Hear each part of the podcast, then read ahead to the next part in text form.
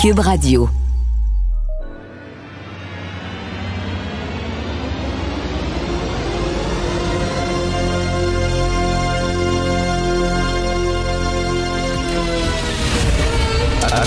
Attention, cette émission est laissée à la discrétion de l'auditeur.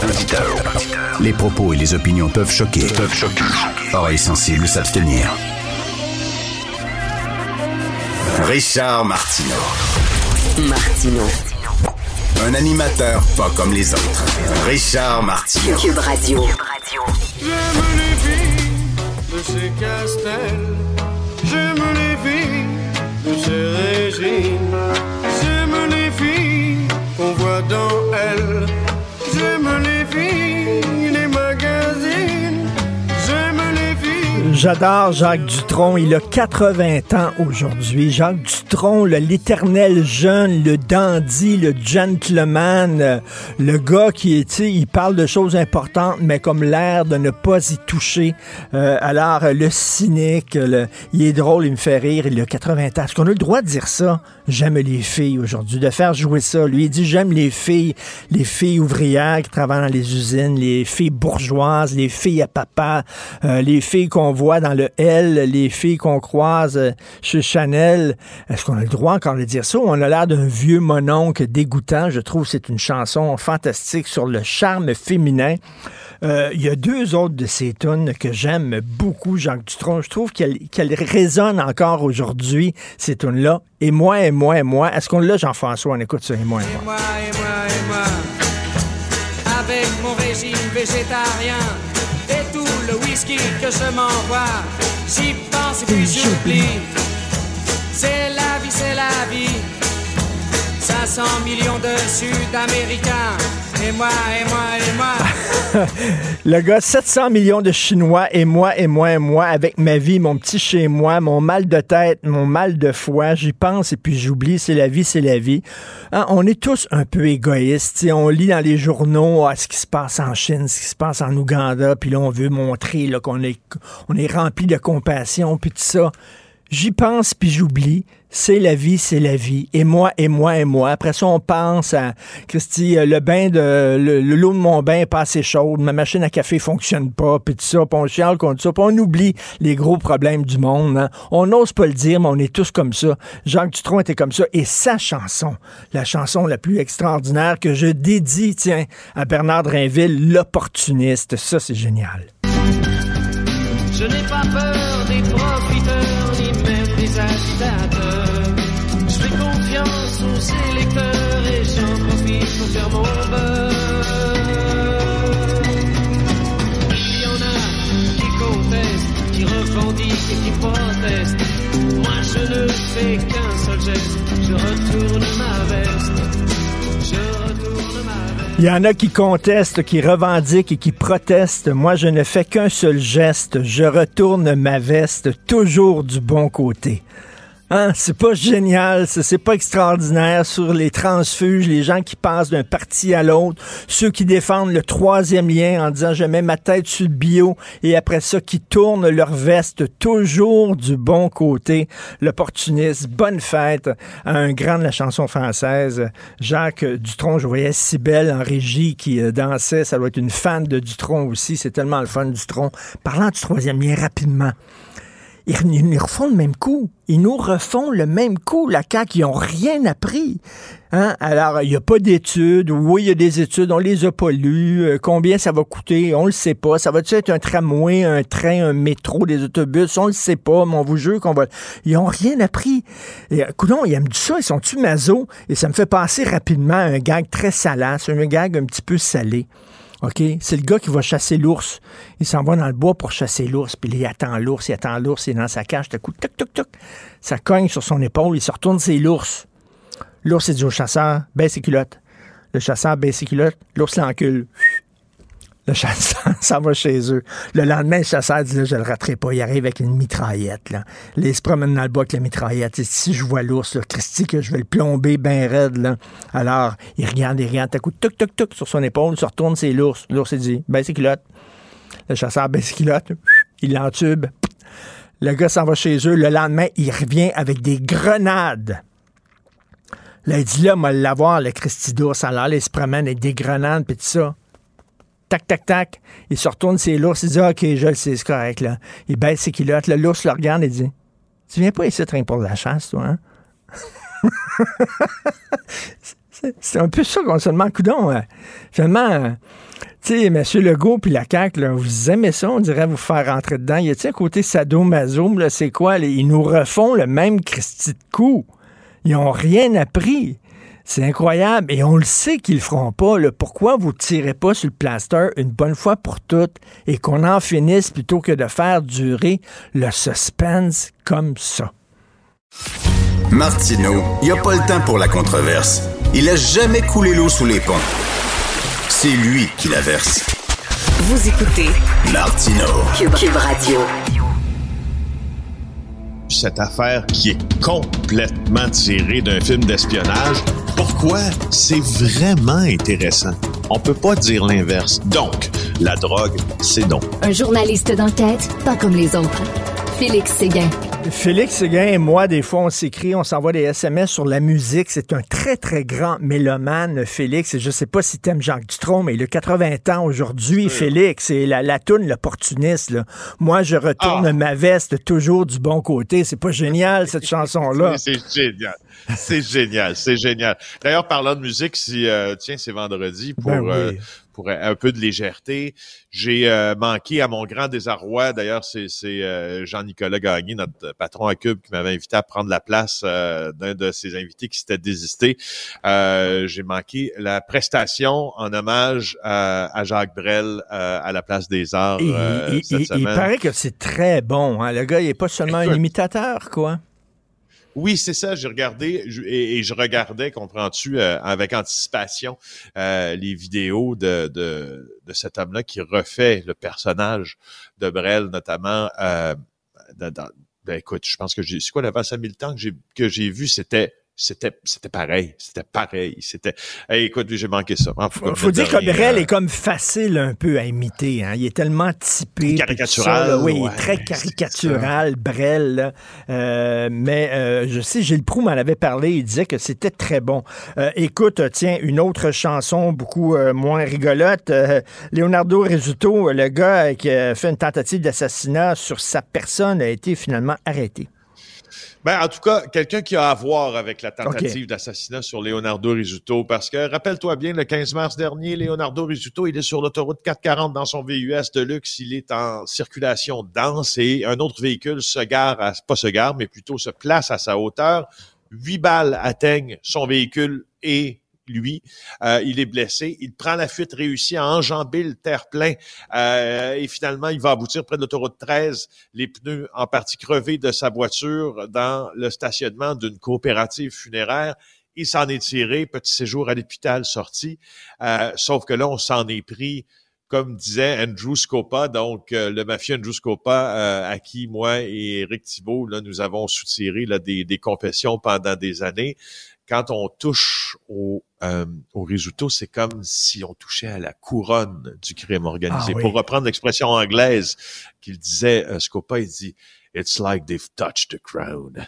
Alors, euh, et, c'est ça. Donc euh, maintenant, là, il y a l'enquête en cours depuis ce temps-là. Tu sais qu'il y a eu hmm, des supputations sur le rôle des amis actuels de Leonardo Rizzuto dans son dans sa tentative d'assassinat le visant.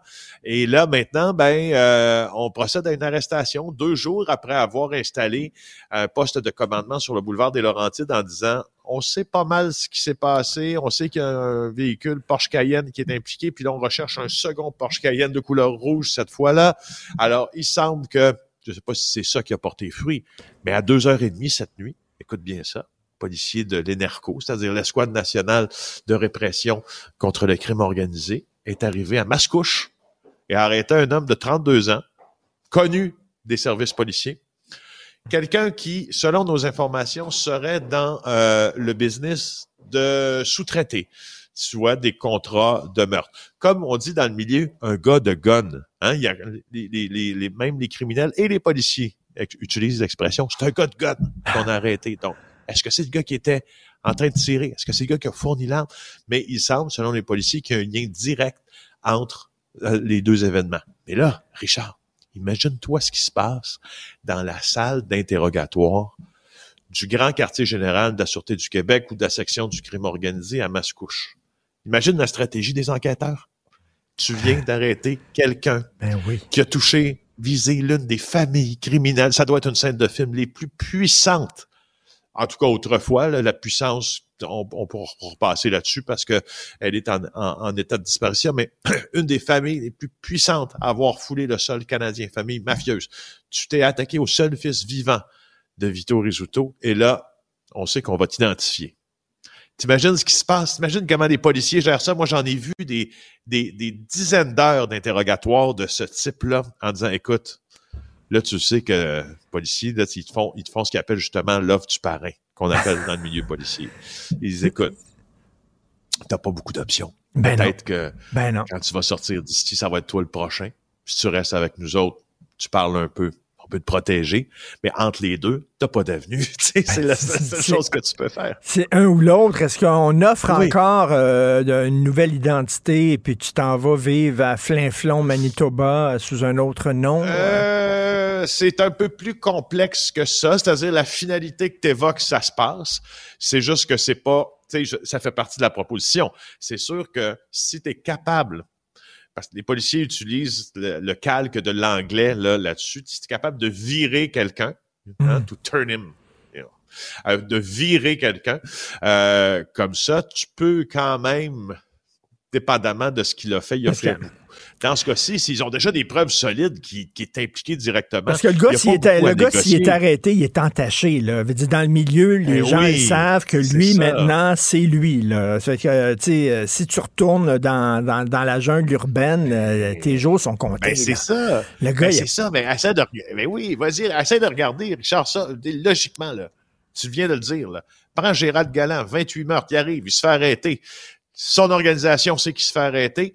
La police sait qu'elle l'entre à ses filets. Son organisation sait qu'il parle ou il parle pas, mais c'est très probable qu'il parle. Donc, c'est déjà un homme mort. Qu'est-ce qu'il pouvait négocier, Gérald Galland? Quelques centaines de dollars de cantine par mois, nouvelle identité quand il sort de prison.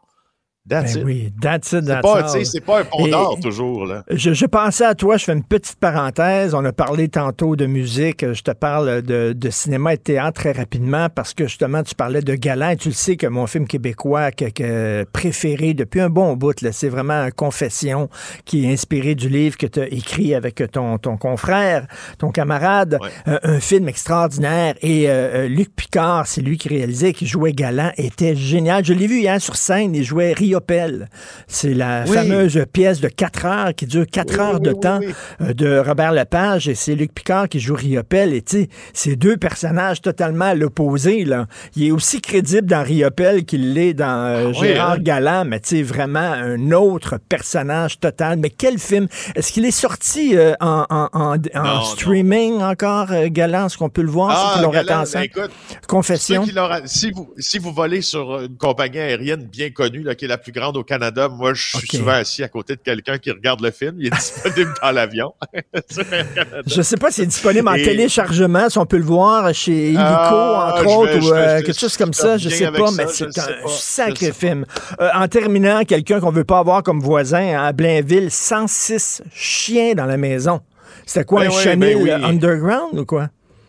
Ben, c'est un peu ça, mais ce qui est drôle, c'est que c'est dans le quartier, ben, c'est pas drôle. Sans ces chiens qui, qui sont vraiment maltraités, qui étaient vraiment maltraités, trouvés dans une résidence de Blainville, mais c'est dans le quartier Fontainebleau. Je sais pas si tu as vu les images, mais quand tu demeures dans Fontainebleau, là, c'est, c'est un bon niveau de vie, là. Il y a des grosses cabanes, puis ça s'est passé dans une grosse cabane, c'est sur trois étages, sans ces chiens, dans un endroit qui est en train de pourrir d'urine et euh, d'excréments. Alors, euh, ça, ça, ça fait à noter. On a encore du travail à faire. Ça devait sentir le schmunk dans cette maison-là. Là, je veux dire, 106 chiens. Pourquoi pas 107? Pourquoi pas 108 tant qu'à faire, là, en avoir? Merci Ben, beaucoup. 101. 101. Dalmatien.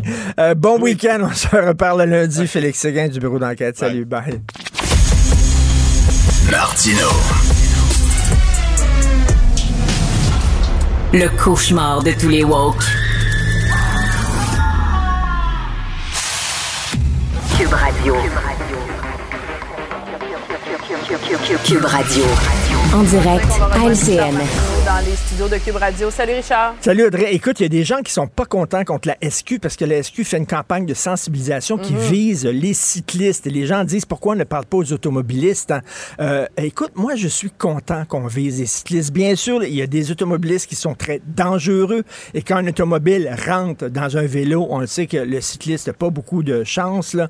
Mais par contre, je veux dire, on le sait, là, on les voit, ils font pas leur stop, ils grillent les feux rouges, les cyclistes, et c'est bien de leur rappeler régulièrement lorsqu'arrive la saison des cyclistes. Parfois, je n'ai pas arrêté, ils ont arrêté, et c'est moi qui dois mettre le frein pour les sauver. Et là, je fais un petit pout-pout en disant, t'as pas fait ton stop, et là, on me fait ça comme ça. Je veux dire, quand même, là, les cyclistes, faites attention. C'est certain qu'il y a des automobilistes qui sont très, euh, très mauvais, très maladroits, mais faites attention, surtout sur les carrefours. Donc, je suis assez content, moi, qu'on on envoie ce message-là aux cyclistes.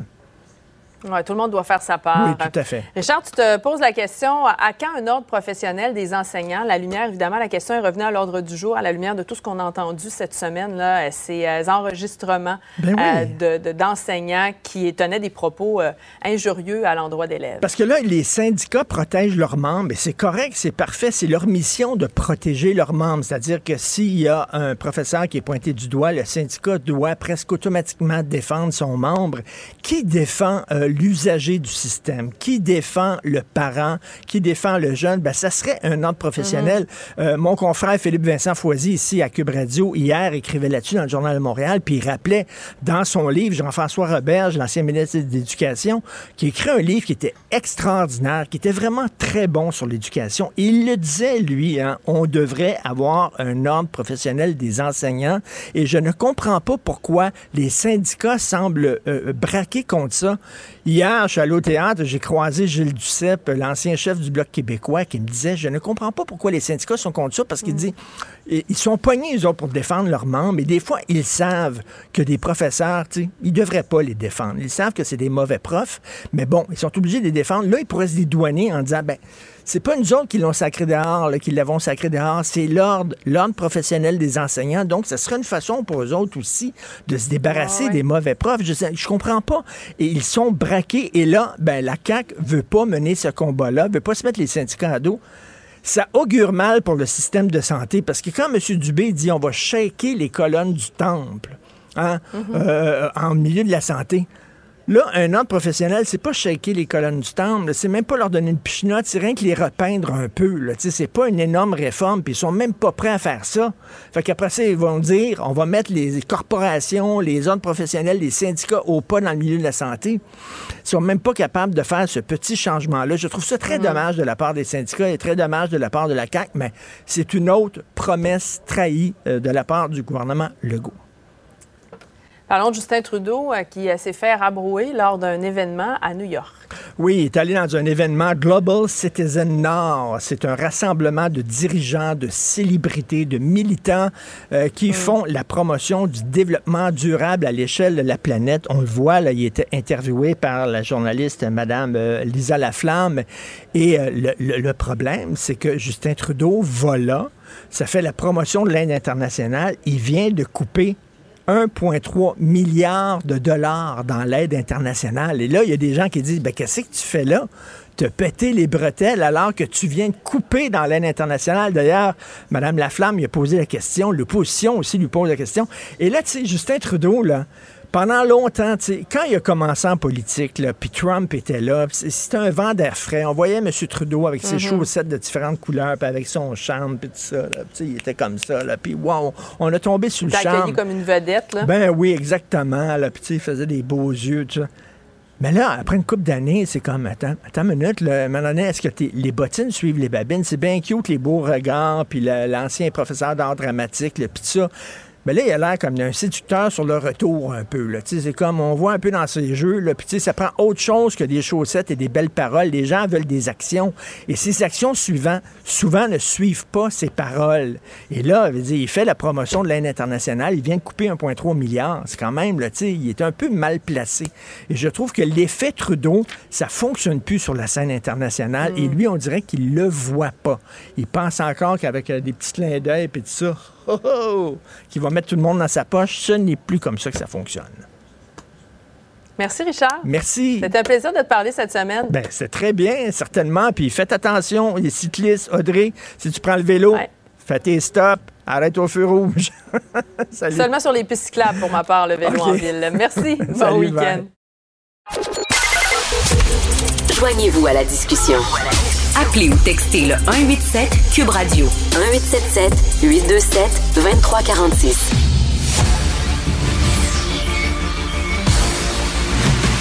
Jean-François Lisée.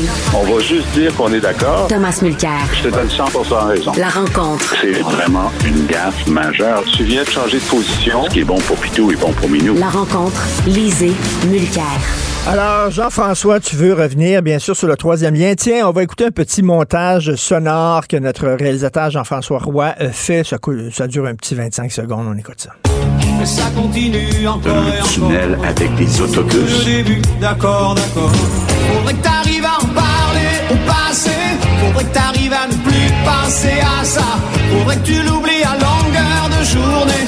Que ce soit un métro, que ce soit un tramway, euh, que ce soit un REM euh, comme à Montréal. Je comprends leur déception. Je comprends leur colère. Jean-François, ça continue encore et encore. Ah ben euh, aujourd'hui, c'est une grande journée. C'est la journée du bulletin.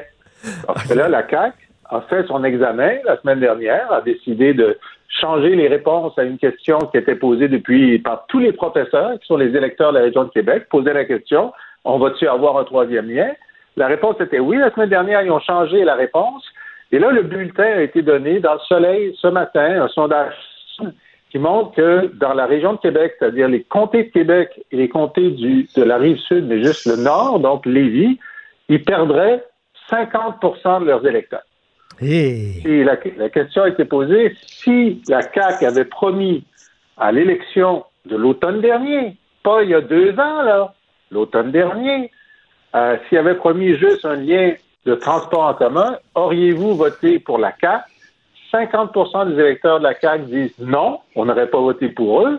Parmi ceux qui, parmi ceux qui n'ont pas voté pour la CAQ, il y en a 7 qui disent Ah, dans ce cas-là, on aurait voté pour eux. Donc, le solde serait 43% d'électeurs de moins.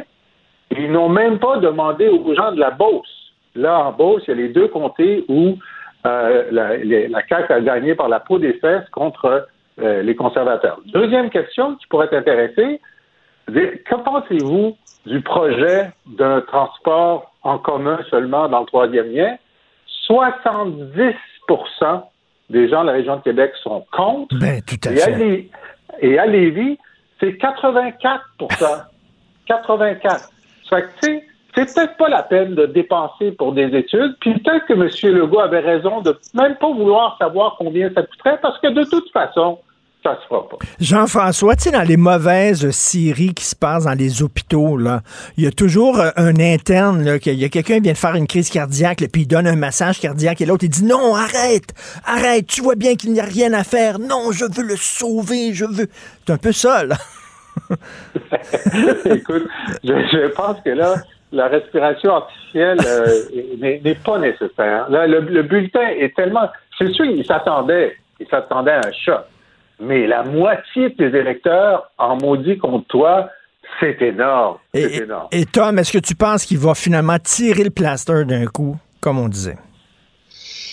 Il est tellement peinturé dans un coin, je me rappellerai toujours de l'admonition de Jean Chrétien. Ben, des fois, quand tu es peinturé dans un coin, il faut juste marcher sur la peinture. Mais je pense que ça va lui prendre, euh, tu sais, pas juste des galoches, là, ça va lui prendre un ensemble de pêche euh, à la mouche. Euh, écoute, c'est c'est très difficile pour euh, Legault et, et c'est 100% de sa propre faute. Il a menti euh, à l'automne. On va être clair là-dessus dorénavant. On va dire les choses Ben comme oui. elles sont. Il a menti. Et là, il a encore menti cette semaine, mais presque en riant. Il y avait presque de l'autodérision là-dedans. Il se faisait questionner. Et, oh non, j'ai pas regardé. Je suis comptable, mais oui, on m'a montré. Oui, oui, les quatre scénarios. Oui, j'ai vu mon scénario préféré. Non, j'ai pas. Mes, mes yeux ne sont pas portés à droite pour voir la colonne des chiffres. C'est tellement absurde. C'est vraiment. On dit prendre le monde pour les valises, mais là, oui. il, il se, il se positionne, il se présente comme une valise lui-même. Non, je suis tellement épais, j'ai même pas regardé les chiffres. Donc, il y a personne qui croit un mot. Et euh, c'est- d'où mes, mes, mes trois singes dont, dont je parle Mais aujourd'hui. C'est c'est vraiment ça. Il essaie de faire croire aux gens qu'il n'a jamais regardé les chiffres. C'est sûr que ça ne se fera pas. C'est- une évidence. Et ça les fait tellement suer qu'à peu près, à peu près, la seule chose qui peut se faire. Écoute, Lévis, là, c'est une des villes avec la plus grande, le plus grand taux de croissance au Canada. OK? Donc, on n'est pas. euh, Là, il y, a, il y a des théories. Ah, il faut être contre l'étalement urbain. Mais viens dans les basses Laurentides, là. Je vais te montrer ce que c'est de, de mettre une couronne et de dire, là, ici, densification, au-delà, aucune. Vous savez où est la pression par les développeurs de ce temps-ci? Dans des places comme les Laurentides, parce que justement, on a mis un cercle autour de Montréal. Donc, c'est jamais réfléchi. C'est une belle théorie qu'on épouse, justement, lorsqu'on étudie des choses comme la planification urbaine. Mais à travers le Québec de ce temps-ci, on est en croissance. Yay, merveilleux, super, fabuleux. C'était pas pour ça que la CAQ a été élue. Ben, adapte-toi. Le troisième lien va prendre minimum 10 ans, même avec un gouvernement qui veut le faire, ce qui n'est pas le cas de la CAQ. Ça va prendre 10 ans pour les études environnementales, pour les consultations, pour les expropriations et pour la construction. Mais est-ce qu'on peut commencer? Parce que le tôt ou tard, il faut un troisième lien. Il y a une place évidente de le mettre, mais malheureusement, l'idée est proposée par ah, réglé, hein? par le Parti conservateur. Il, il fallait passer par-dessus avec un pont, mais ah, vu que ça vient de, de, de lui, ben jamais, jamais, jamais, le go va être d'accord. Mais, mais Jean-François, ça ne lui coûtera pas quand même sa majorité? Ben, non, ça ne coûtera pas ça. Il y a 90 députés. Bon, mais là, il va être en fin de deuxième mandat. En fin de deuxième mandat, c'est toujours plus difficile d'avoir un troisième. C'est pas impossible, mais c'est toujours difficile. Euh, avant toute cette histoire-là, en période de questions, il y a deux semaines, euh, Legault euh, a dit, parce qu'il y avait une question qui portait sur Geneviève Guilbeault, puis est-ce qu'il y aurait une course au leadership, puis il a dit, écoutez, que les gens se préparent, j'ai pas de difficulté, mais moi, je vais être là à la prochaine élection, puis peut-être à la suivante, puis peut-être à la suivante. Il était de très bonne humeur. Ses affaires allaient très bien. J'aimerais ça, a posé la question cette semaine, vous aussi certain. Euh, le, le- le troisième lien va être seulement un des facteurs de désenchantement par rapport à la CAQ et euh, il va y avoir des luttes plus serrées dans un plus grand nombre de circonscriptions. Donc, c'est- c'est imprévisible à ce moment-ci. Mais si j'étais l'opposition, comme il y a 80% des gens de Lévis qui sont contre le troisième lien de transport en commun, pour bien être certain que ça reste frais à l'esprit des électeurs, je poserai la question chaque semaine. Bon, est-ce que vous êtes toujours, votre engagement est toujours ferme de faire ce troisième lien de transport en commun? Oui, bon, mais merci, on s'en parle la semaine prochaine jusqu'à l'élection. Oui, c'est très, très bien dit. Et euh, je, parlais avec euh, quelqu'un qui est dans un des partis d'opposition très récent. Ben, en fait, il m'a appelé ce matin pour un autre dossier. Et voilà qu'il m'a dit qu'il faut regarder la face. Lorsqu'on est à la caméra, euh, aux caméras, on ne voit pas nécessairement ce qui se passe. Il dit la tête des députés de la CAQ de la région de Québec. Il dit faut les voir à la période des questions. Aucun applaudissement, aucune réaction, aucun sourire. Ils sont abattus. Puis il ne faut pas oublier non plus qu'en 2018, le locomotif, la, loco- la locomotive de, de la mhm, victoire de la CAQ, c'était la grande région de Québec. C'est eux qui ont donné l'étincelle pour cette Ben belle oui. victoire euh, euh, tout à fait implausible. Un parti, tu sais, il faut donner à Legault ce qui, ce qui lui appartient. Legault a créé un parti politique à partir de rien, disant euh, les libéraux, avec votre fédéralisme comme ça, je vous embête.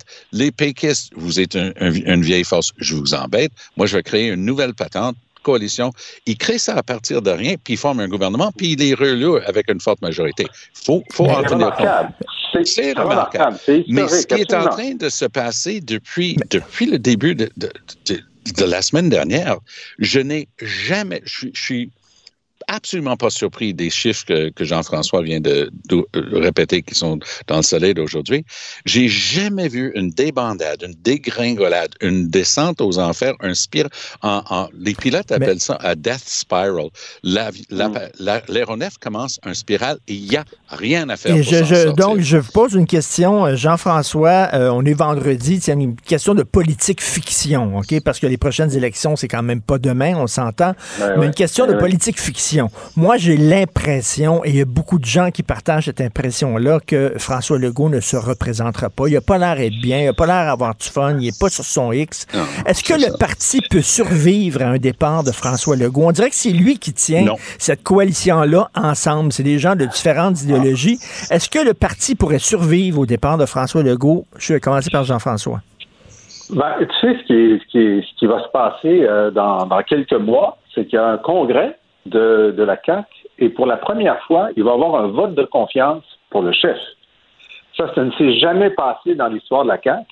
Et là, il va y avoir des gens qui, dans le secret de l'isoloir de la CAC, vont pouvoir envoyer un signal. Tu sais, il va peut-être avoir 80 là, mais normalement, il devrait avoir 99 hmm. Alors ça, ça va être un premier, un premier signal. Ensuite, euh, est-ce que lui, ça dépend de lui, euh, il était sur son X il y a deux semaines, il l'est plus cette semaine. Que se passera-t-il d'ici l'élection? Il peut retrouver son X à plusieurs mhm. moments. On est très, très, très loin de mhm. pouvoir prévoir. Moi, je pense que son, il, déteste faire des campagnes électorales, mais il adore gouverner d'habitude. Alors, je, je, continue à penser qu'il va vouloir se représenter, euh, toutes choses étant égales par ailleurs. Tom, tu disais non quand je posais la question est-ce que euh, la CAQ, est-ce qu'elle peut survivre à un départ de François Legault? Non, c'est le parti de François Legault. Moi, j'ai hmm. assisté à leur dernier grand congrès, comme avec, avec mes badges de LCN TVA. C'était fascinant parce qu'il n'y a aucune idéologie, il n'y a, aucun fil conducteur. Il n'y a pas de lien commun parmi les personnes qui étaient dans cette pièce-là. Et donc, c'est disparate. C'est une coalition, c'est dans le nom, mais c'est à peu près n'importe quoi et son contraire en même temps. Qui peut prendre le contrôle de ça? Tu mets un Bernard Drainville avec tous les débats qu'on a vus, on va oublier ça, mais je parle de quelqu'un qui est un souverainiste convaincu, qui s'est défroqué pour les fins d'être mmh. élu, puis là, il est obligé de s'avaler tout rond à tous les trois jours dans le dossier qu'il a fait élire. Est-ce que ce gars-là a la crédibilité pour mener un peu? Geneviève Guilbeault euh, a des hauts et des bas en termes... Je parle avec les gens qui travaillent autour d'elle, là. Je m'excuse, euh, je pas pas certain que Geneviève euh, Guilbeault a ce qu'il faut pour, euh, pour mener tout le reste, euh, parce que c'est une excellente communicatrice. Hein. Je, vais lui donner ce qui lui revient aussi. Mais et, non, je, ne pense vraiment pas.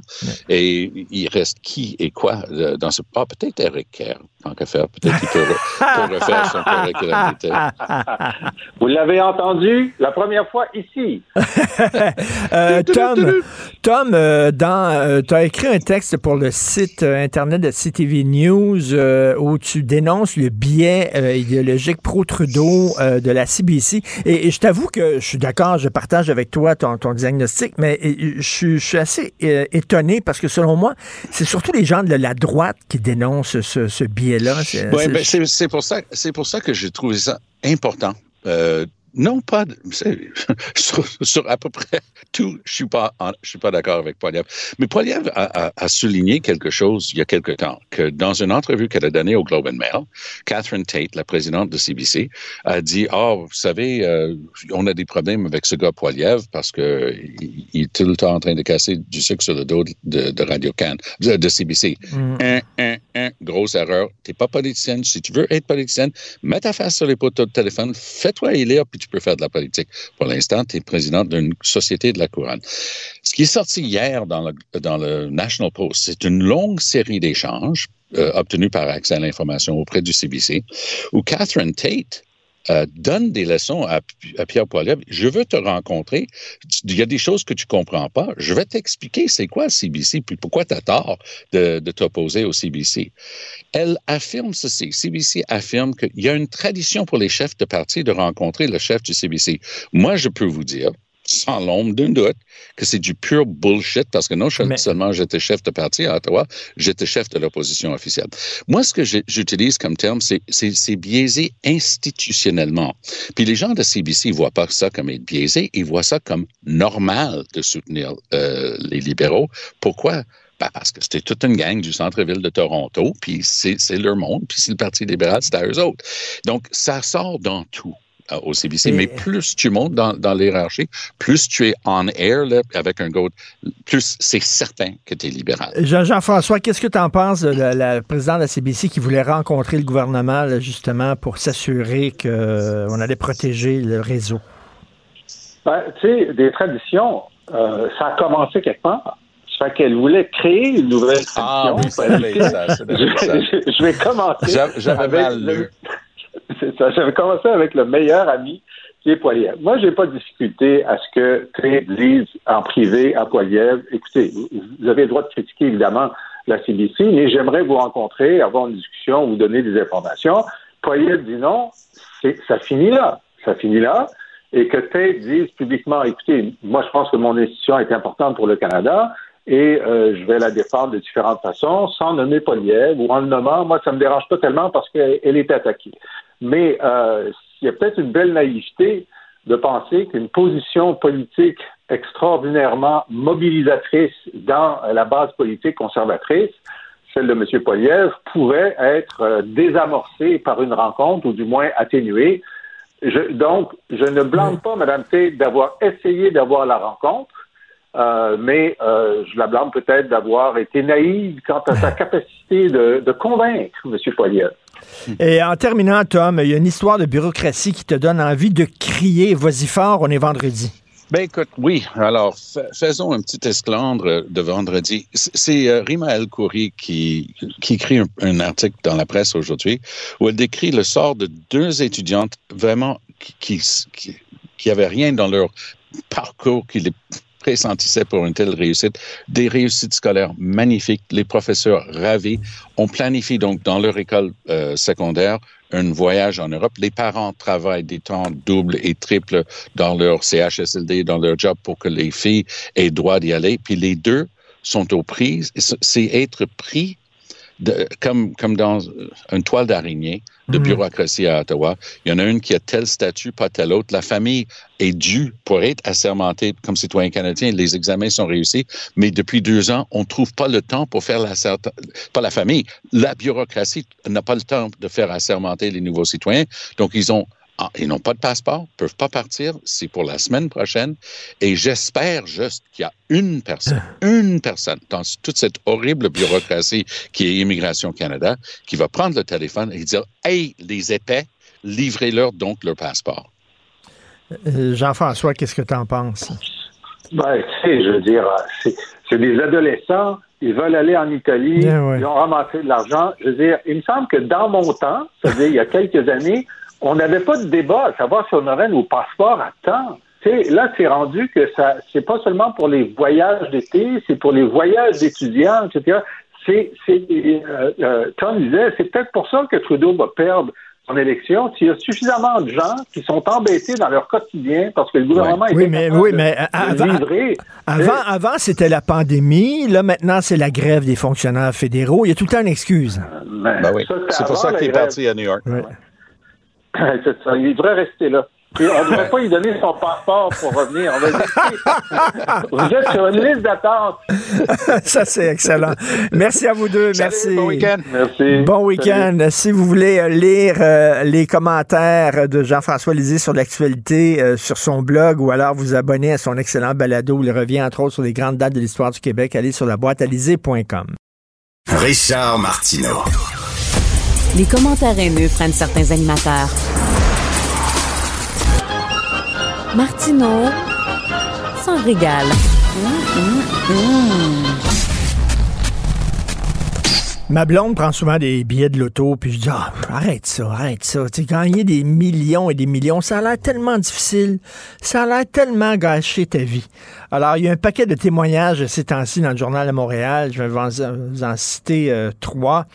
Euh, Liliane Sinotte Deschênes, une septuagénaire, elle a gagné 32 millions. Mon Dieu, c'est fantastique. Ben, elle a donné quasiment tout son argent aux membres de sa famille, des neveux, des nièces, tout ça. Ben, elle dit, moi, je pensais qu'elle allait venir me voir. Pas en tout. Ils sont en voyage, puis tout ça. Ils se foutent totalement de Mme Sinotte Deschênes. Elle est bien déçue. Euh, M. Marcel Lucier, qui a gagné la plus grande cagnotte de l'histoire de l'Automax, hein, 70 millions. Lui, dit qu'il ne change pas sa vie. Il continue à vivre dans son petit bungalow avec sa petite piscine, puis tout ça. J'étais un gars bien ordinaire, comme disait Robert Charlebois. Et euh, Sylvie Boily et Rénald Dumont, eux autres, ils ont euh, remporté 25 millions de dollars. Ils ont acheté une grosse maison, mais tellement grosse qu'ils ont décidé de la revendre parce que quand il y avait des invités, les invités étaient mal à l'aise. Leur maison était trop grosse. Fait que là, les autres, ils n'ont pas aimé ça. Fait que finalement, je veux dire à Sophie, arrête d'acheter de... Non, la première chose à faire, quand vous gagnez des millions, appelez un conseiller financier au plus sacré. On, on, en a un bon au bout du fil. Fabien Major, planificateur financier, conseiller en gestion de patrimoine pour gestion de capital à Centre, équipe Major. Bonjour Fabien. Bonjour Richard. Ça n'a pas l'air drôle, hein, gagner 30, 40, 70 millions de dollars? Non, non. Il y a des études qui mentionnent que le bonheur, c'est à peu près 500 000. En haut de ça, c'est pas tellement plus euh, chaleureux, c'est pas tellement plus agréable. Mais c'est que c'est un choc, là, tu sais. Euh, quand tu travailles, tu pars ta business et ta business, soudainement, ça fonctionne bien et là, euh, tu gagnes beaucoup d'argent, ben tu le vois venir, ça arrive petit à petit, ta piscine se remplit peu à peu. Là, soudainement, du jour au lendemain, avoir 70 millions dans ton compte de banque, c'est un sacré électrochoc. Ah oui, oui, oui. Puis quelqu'un qui a de la difficulté à administrer, ça paye normal. Mettons, quelqu'un gagne 60, 70 000, puis il tire le diable par la queue. Il n'y a aucune raison qui peut expliquer que cette personne-là sera capable d'administrer des millions de dollars. Ben non. La première chose, c'est d'apprendre à dire non. Parce que soudainement, quand tu es multimillionnaire, tu as des amis, supposément, entre guillemets, que tu n'avais pas vus mhm. depuis 20 ans qui se pointent, des petits-neveux qui euh, t'avaient jamais appelé, soudainement, qui t'apportent des gâteaux au chocolat à la maison. À un moment donné, il faut que tu sois capable de dire non. Et Mme Sinotte Deschênes n'a pas pu dire non, puis elle a dilapidé sa fortune en donnant ça à droite et à gauche. Ah oui, ça c'est vraiment des histoires tristes. Mais le premier conseil qu'on pourrait donner, c'est quand vous gagnez comme ça à la loterie, là, disparaissez de la map. Vous, euh, vous vous déconnectez de tous les réseaux sociaux, vous changez de téléphone, vous informez qu'un nombre très limité de personnes, et puis donnez-vous des semaines à réfléchir, à ben décanter et euh, surtout éviter de réagir émotivement parce que c'est ça qui est le plus grand piège. Autant des gens qui ont hérité, des gens qui ont des fois vendu une entreprise, qui ont des gros montants d'argent, la loterie aussi ne fait pas exception. Et quand on, on reçoit des sommes comme ça, c'est vraiment l'ivresse du sommet et mm. on, peut faire des niaiseries. Et surtout se sentir coupable. On est bon là-dedans, les Québécois. C'est notre mm. fond judéo-chrétien, hein, Fabien? On se sent coupable. Puis là, tu te dis, là, là, je suis devenu multimillionnaire comme ça, puis j'ai rien fait pour. Fait que là, tu te dis, euh, il me semble qu'il faut que je redonne à la société. J'ai été trop chanceux. Et, et c'est là que ça commence une pente glissante. Oui, et les niaiseries s'additionnent très, très rapidement. On n'a pas besoin de dizaines de niaiseries. Deux, trois, là, on, peut se ruiner. Ah. Euh, comme par exemple des, voitures de luxe. Les gens pensent pas, ça coûte cher, les assurances, une Ferrari. Ah, hmm. ah, je savais pas.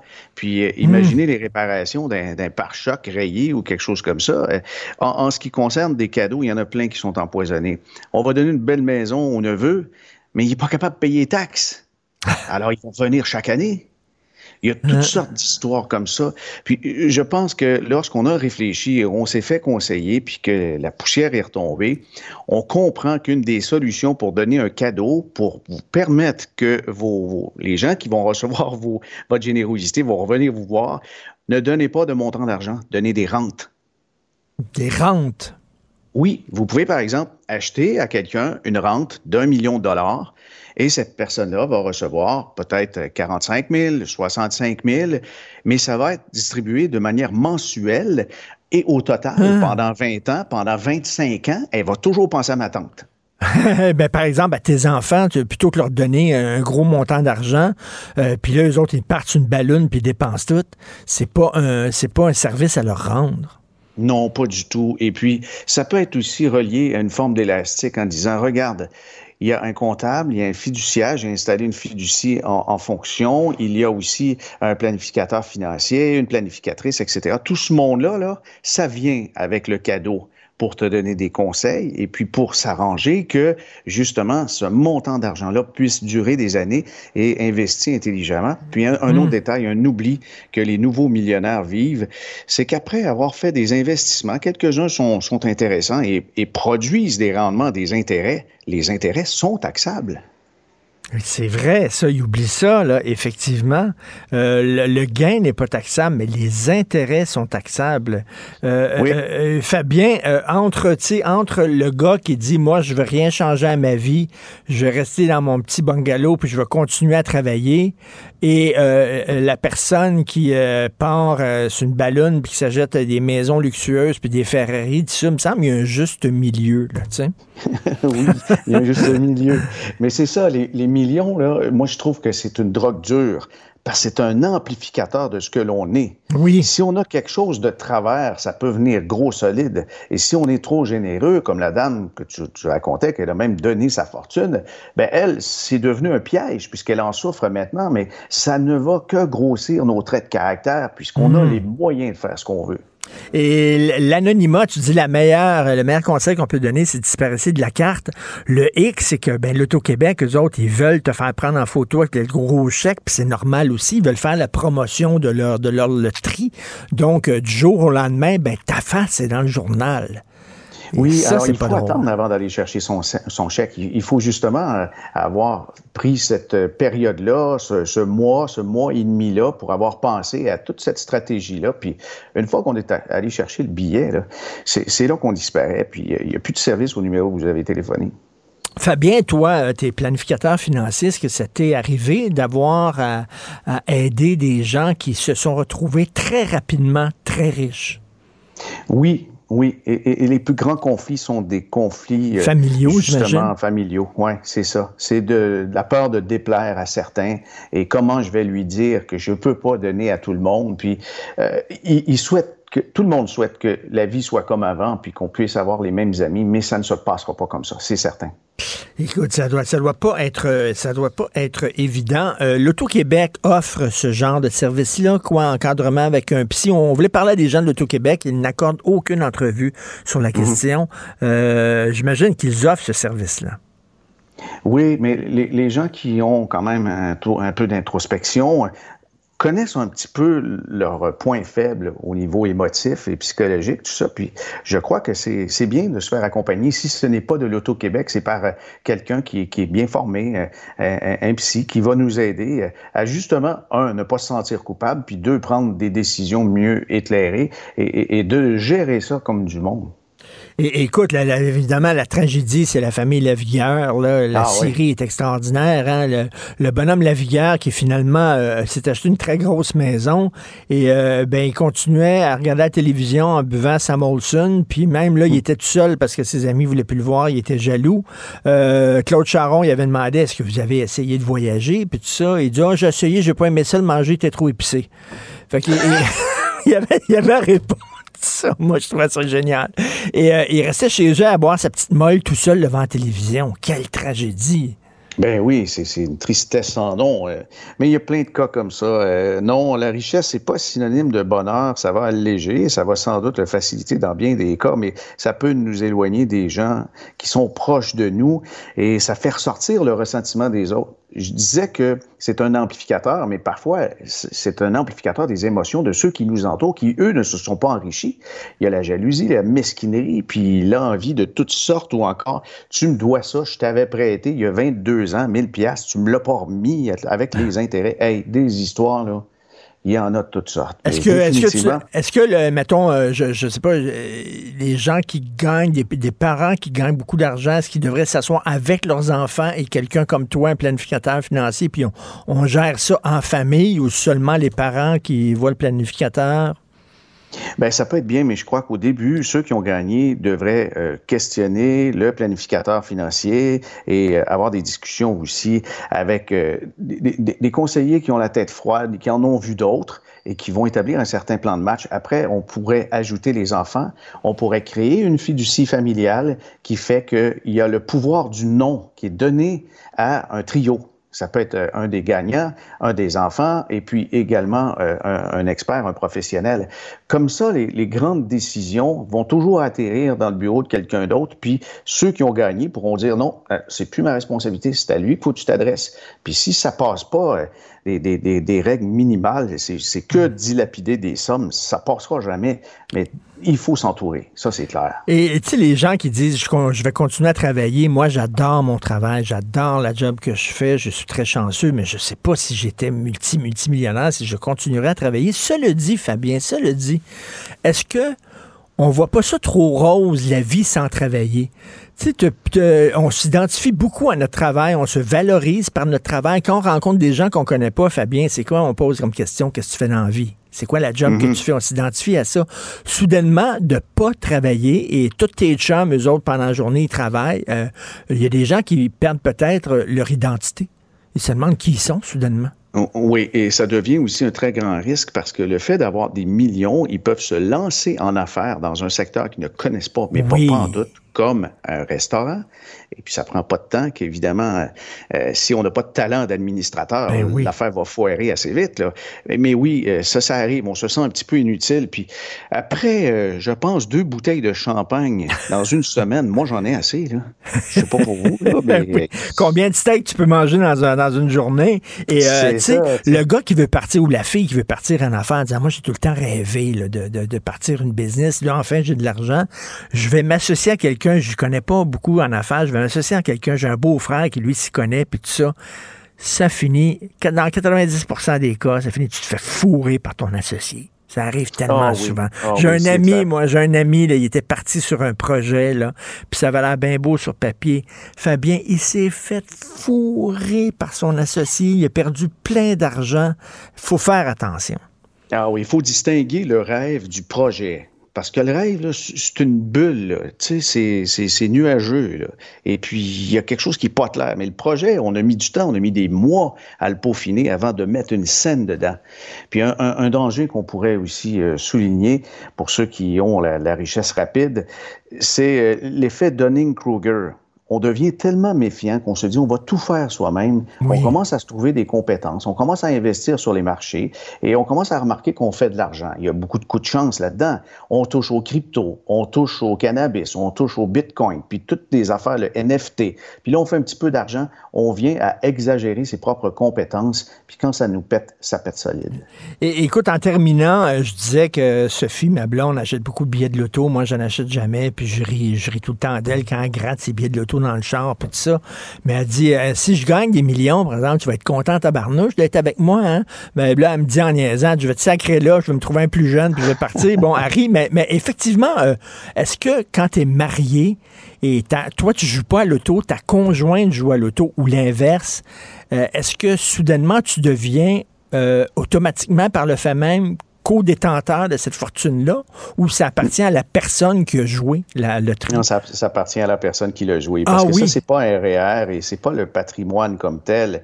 Mais évidemment, une personne pourrait aussi euh, euh, pousser, et s'il y a justement querelle dans le couple, de dire que l'argent provenait du compte conjoint, ça c'est autre chose. Mais chacun a droit à son argent, même dans un couple marié. Mais euh, les REER, les véhicules, les résidences, ça, ça fait partie du patrimoine familial, mais on, a le droit d'avoir des actifs qui nous sont propres. OK, donc Fabien, tu me conseilles comme planificateur de ne pas rire de ma blonde quand elle s'agit des billets de l'auto. non, que... dépêche-toi quand tu as le dos tourné de signer ton nom à l'arrière du billet. Alors, Fabien Major, si jamais elle gagne une, coupe de millions, on va aller sonner à ta porte. Fabien Major, ah, planificateur. Même tu peux aussi, même avant, tu peux aussi. oui, planificateur financier, euh, conseiller euh, pour gestion de patrimoine, pour gestion capital. À Centre, équipe Major. Merci, Fabien. Bon week-end. Merci, bonne journée, bon million. Avis à la gauche. Ben oui, on le sait. Martineau, ça n'a pas de bon sens comme il est bon. Vous écoutez Martino Cube Radio. Hey, ça vous tente-tu de chasser les cerfs à l'arc? Hein? à l'arc, comme Robin des Bois, aller dans des parcs nationaux puis tirer à l'arc puis à l'arbalète sur des cerfs. Euh, vous savez qu'il y a une surpopulation de cerfs de Virginie dans les parcs nationaux et là, le ministre québécois de l'Environnement, Benoît Charette, euh, il a annoncé qu'il compte permettre la chasse des cerfs de Virginie à l'arc, à la flèche ainsi qu'à l'arbalète. Ça fait pas l'unanimité. On va parler avec M. Euh, Alain Branchot, directeur général de la Société pour la nature et les parcs du Canada, section Québec. Bonjour, M. Branchot. Bonjour, M. Martineau. On les aime bien gros, les cerfs, puis toutes les petites bébêtes à quatre pattes qui sont cute, les petits chevreuils et tout ça. Sauf que s'il y a une surpopulation, euh, c'est pas très bon non plus, M. Branchot. Ouais, ben, la, la décision là, de, de, faire du contrôle de population, c'est une, une, décision qui qui qu'il faut prendre. C'est nécessaire de faire un contrôle. Donc, euh, de, ce, de ce point de vue-là, notre organisation appuie euh, les orientations, les intentions là, du, du, ministère d'agir, puis euh, de faire des interventions. On n'a pas les détails sur la façon dont ça va se faire, mais a priori, pour préserver la qualité des écosystèmes, puis assurer la santé animale il faut absolument procéder comme ça. S'ils n'étaient pas dans un parc national, il y aurait des prédateurs. C'est-tu parce qu'il manque de prédateurs qu'il y a plus, il y a trop de cerfs, ils sont trop protégés finalement? Parce que si on laissait la nature à elle-même, ben les prédateurs feraient le ménage, tueraient une coupe de cerfs, puis bon, il n'y aurait pas de surpopulation. Ben, effectivement, c'est un très bon point. Euh, ça nous amène à réfléchir sur notre occupation du territoire, le fait qu'on a euh, des habitats naturels qui sont fragmentés, qui sont pas interreliés, il n'y a pas de corridor, il n'y a pas de connectivité mmh. entre les différents milieux naturels. Donc, si on veut mettre en place des solutions à long terme, il faut absolument travailler dans ce sens-là mmh. pour permettre justement que cette euh, fonction de prédateur qu'on a perdue au fil des années, au fil de notre occupation du territoire, soit rétablie, ou du moins en partie. Euh, dans certains secteurs. Donc, plus les aires protégées, plus les parcs nationaux vont être grands, plus ils vont être interreliés, plus il y a de chances que euh, les, les, populations d'herbivores de, comme un, un, cerf de Virginie soient contrôlées par des prédateurs. Donc, euh, ça peut amener aussi d'autres enjeux, la présence de prédateurs, mais dans un dans une situation comme celle des deux parcs nationaux de la région de Montréal, là, celui des îles de Boucherville puis du, du parc national du Mont-Saint-Bruno, euh, ce sont des secteurs qui sont euh, passablement enclavés. Puis, euh, il y a, au cours des dernières années, il y a eu une explosion des populations, en particulier dans le, dans le parc national des îles de Boucherville. Mm. Après, ben c'est ça, il faut prendre euh, acte de ça, puis agir si on veut préserver euh, les écosystèmes. Euh, Monsieur Branchot, je vais peut-être dire n'importe quoi, puis corrigez-moi là, si, si je erre, mais j'ai l'impression que les parcs nationaux sont faits là, en fonction des gens, là, des, des, habitants, des citoyens, pour qu'ils puissent aller se promener dans le parc tranquillement, sans rien craindre, en toute sécurité. Donc, on va s'arranger pour qu'il n'y a pas de loup, par exemple, ou qu'il n'y a pas d'ours, quelque chose comme ça, pour que les gens soient en sécurité. C'est bien beau. Sauf que là, justement, ben, si tu enlèves les prédateurs qui peuvent euh, représenter une menace pour les citoyens, ben, tu te retrouves avec une surpopulation animale. Est-ce que c'est ça le ben, problème? Il n'y a, pas eu d'intervention qui, qui, ont été faites là, pour enlever les prédateurs dans nos parcs nationaux. Euh, il, y a des, populations de loups dans le parc national du Mont-Tremblant. Euh, au Québec, il faut, vraiment féliciter. On a un réseau de parcs provinciaux qu'on appelle les parcs nationaux qui est très bon. Euh, puis, euh, bon, c'est pas parfait, là, mais euh, à, l'intérieur des parcs, il y a souvent des, des, des ben, en fait, il y a du zonage, puis il y a des secteurs qui sont à conservation intégrale, puis il y a d'autres secteurs qui sont accessibles pour plus d'activités ou des activités euh, récréo-touristiques. C'est très bien comme ça, mais d'une façon générale, on a un bon réseau de parcs. Là, c'est vraiment spécifiquement une problématique hmm. de gestion de population d'un animal qui profite pour plein de raisons euh, d'absence de prédateurs, d'un fois aussi de comportement humain, comme des gens qui vont les nourrir, qui entretiennent euh, artificiellement une surpopulation. Puis euh, il faut, dans des cas comme ça, si on veut conserver justement l'expérience de connexion nature, les gens vont dans les parcs nationaux beaucoup pour être en contact avec la nature. Si on veut préserver ces écosystèmes-là, il faut dans certains cas agir puis, euh, dans ce cas-là, euh, si on parle en particulier le parc des îles de Boucherville, les populations ont vraiment augmenté au cours des ah dernières années, puis il faut absolument agir. Et traditionnellement, M. Branchot, est-ce que les parcs nationaux sont des territoires de chasse en général? Est-ce qu'on ben, permet la, chasse dans les parcs nationaux? La chasse est interdite dans les, euh, parcs nationaux situés au sud. Au nord, euh, il y a quatre parcs de, du réseau Parc Nunavik où la chasse traditionnelle euh, effectuée par les Inuits puis d'autres euh, communautés autochtones, d'autres peuples autochtones qui, habitent dans ces secteurs-là, elle est permise. dans ce qui est annoncé, là, il n'y a, pas eu beaucoup de détails qui ont circulé, mais je, je pense pas qu'on ouvre la chasse sportive. Ce C'est pas une question d'ouvrir la chasse sportive. Donc, il va y avoir des interventions qui vont être faites vraisemblablement avec des professionnels pour aller euh, suivre un, plan de match très euh, précis et aller euh, euh, contrôler la population. OK, donc, M. Branchot. Vont acheter des billets là, puis euh, aller à la chasse sportive dans le Ah, c'est ça, c'est pas, c'est pas mon beau-frère, Jean-Paul, qui va dire Hey, c'est le fun, euh, je vais louer une arbalète, puis on va aller tirer ses serres là-bas. Là. C'est pas ça. Là. Si ça serait, si ça serait ça, la, la, la, la décision, c'est sûr que nous, on s'opposerait à ça. Euh, je pense qu'il faut, il faut, faut que ça soit fait de façon euh, je dis pas que les gens qui sont des chasseurs chevronnés sont pas bons, là, mais il euh, faut que ça se fasse dans, un, dans une situation où on pense à la sécurité des gens, où on pense aussi euh, aux impacts là, sur l'écosystème. On peut pas aller chasser là, puis laisser des, du plomb partout. Là. bon, tu sais, je, je sais pas qu'on chasse plus avec le plomb, là, mais tout ça pour dire que je pense que ça va se faire dans une espèce de plan d'action avec, euh, j'espère que euh, au niveau gouvernemental, on va développer un plan de communication aussi qui va euh, aider à comprendre pourquoi on fait ça. Puis, je dis souvent là, dans, dans les entrevues que il faut pas se moquer des, gens qui veulent protéger les, les serres de Virginie. Je pense que la, cette sensibilité-là est essentielle. Je pense qu'on a besoin de chaîne de garde puis s'assurer qu'on prenne des bonnes décisions. Mais il faut aussi dans ce cas-ci, mettre dans la balance des arguments scientifiques. Puis nous, on est les premiers à, amener des arguments scientifiques pour protéger des habitats, pour protéger des espèces, mais euh, la science, euh, d'un fois, nous amène aussi à prendre ce genre de décision-là. Puis on peut pas juste piger la science quand ça fait notre affaire. Là.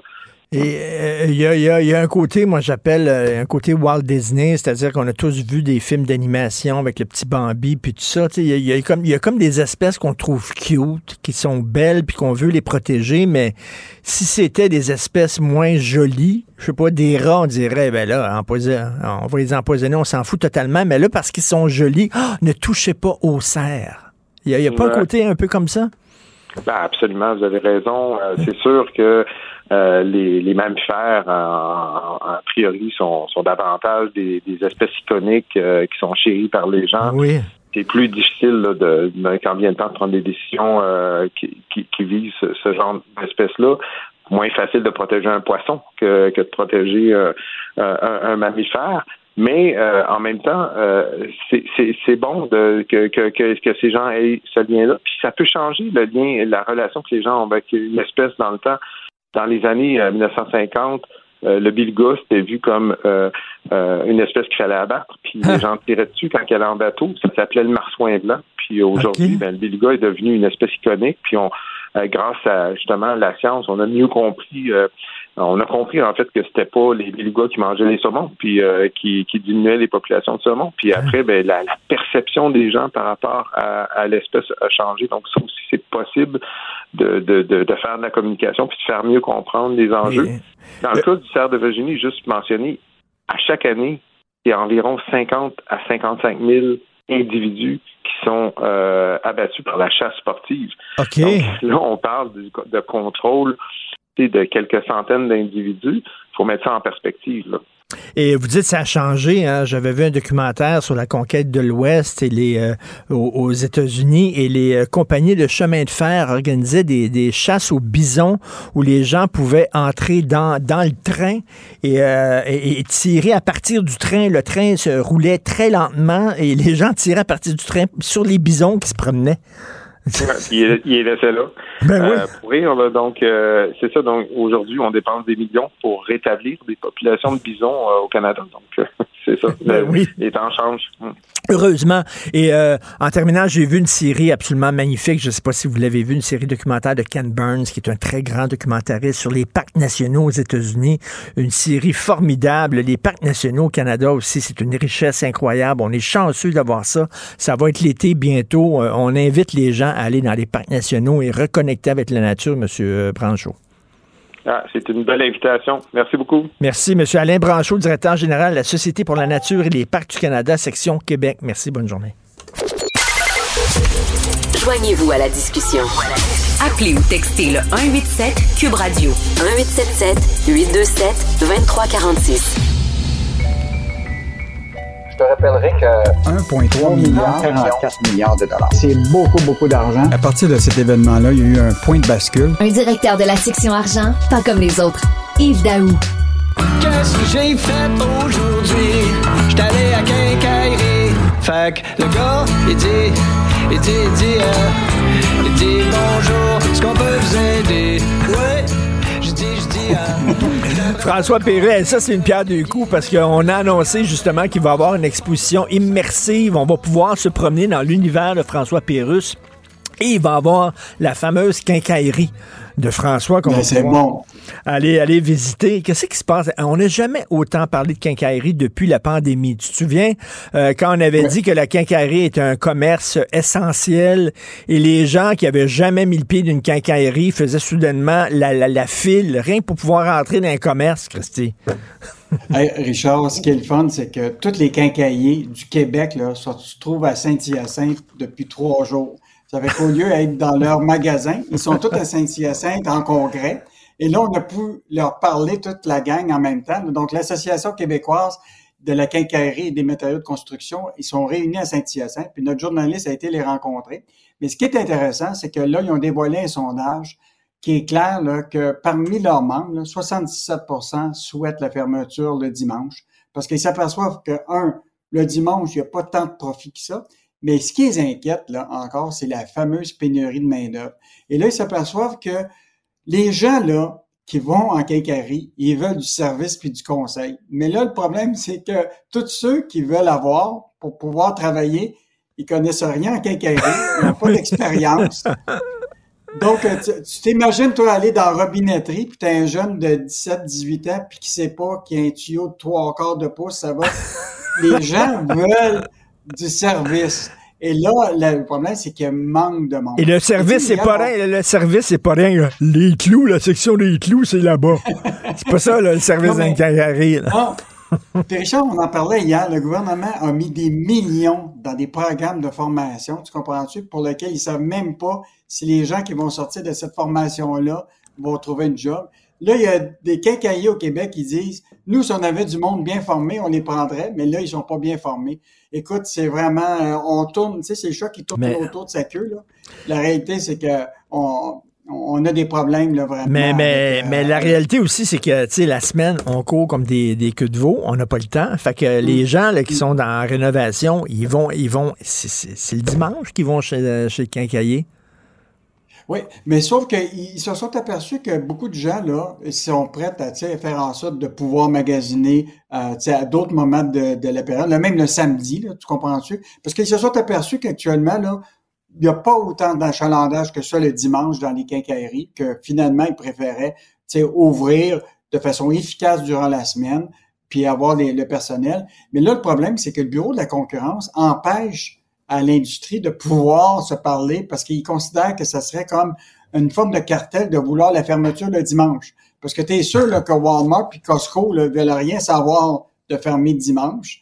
Euh, mais s'ils pouvaient faire une exception pour les quincailliers, peut-être que ça serait une solution euh, euh, Ah, idéale. ouais. Mais tu vois, là, Richard, on est vraiment là dans un contexte où ce que, sais, quand je parle d'inad- inadé- inadéquation du marché du travail, Ben oui. écoute, la réalité, c'est qu'on forme du monde qui trouve pas de job, puis on a des entreprises qui cherchent du monde, mais qui sont mal formées.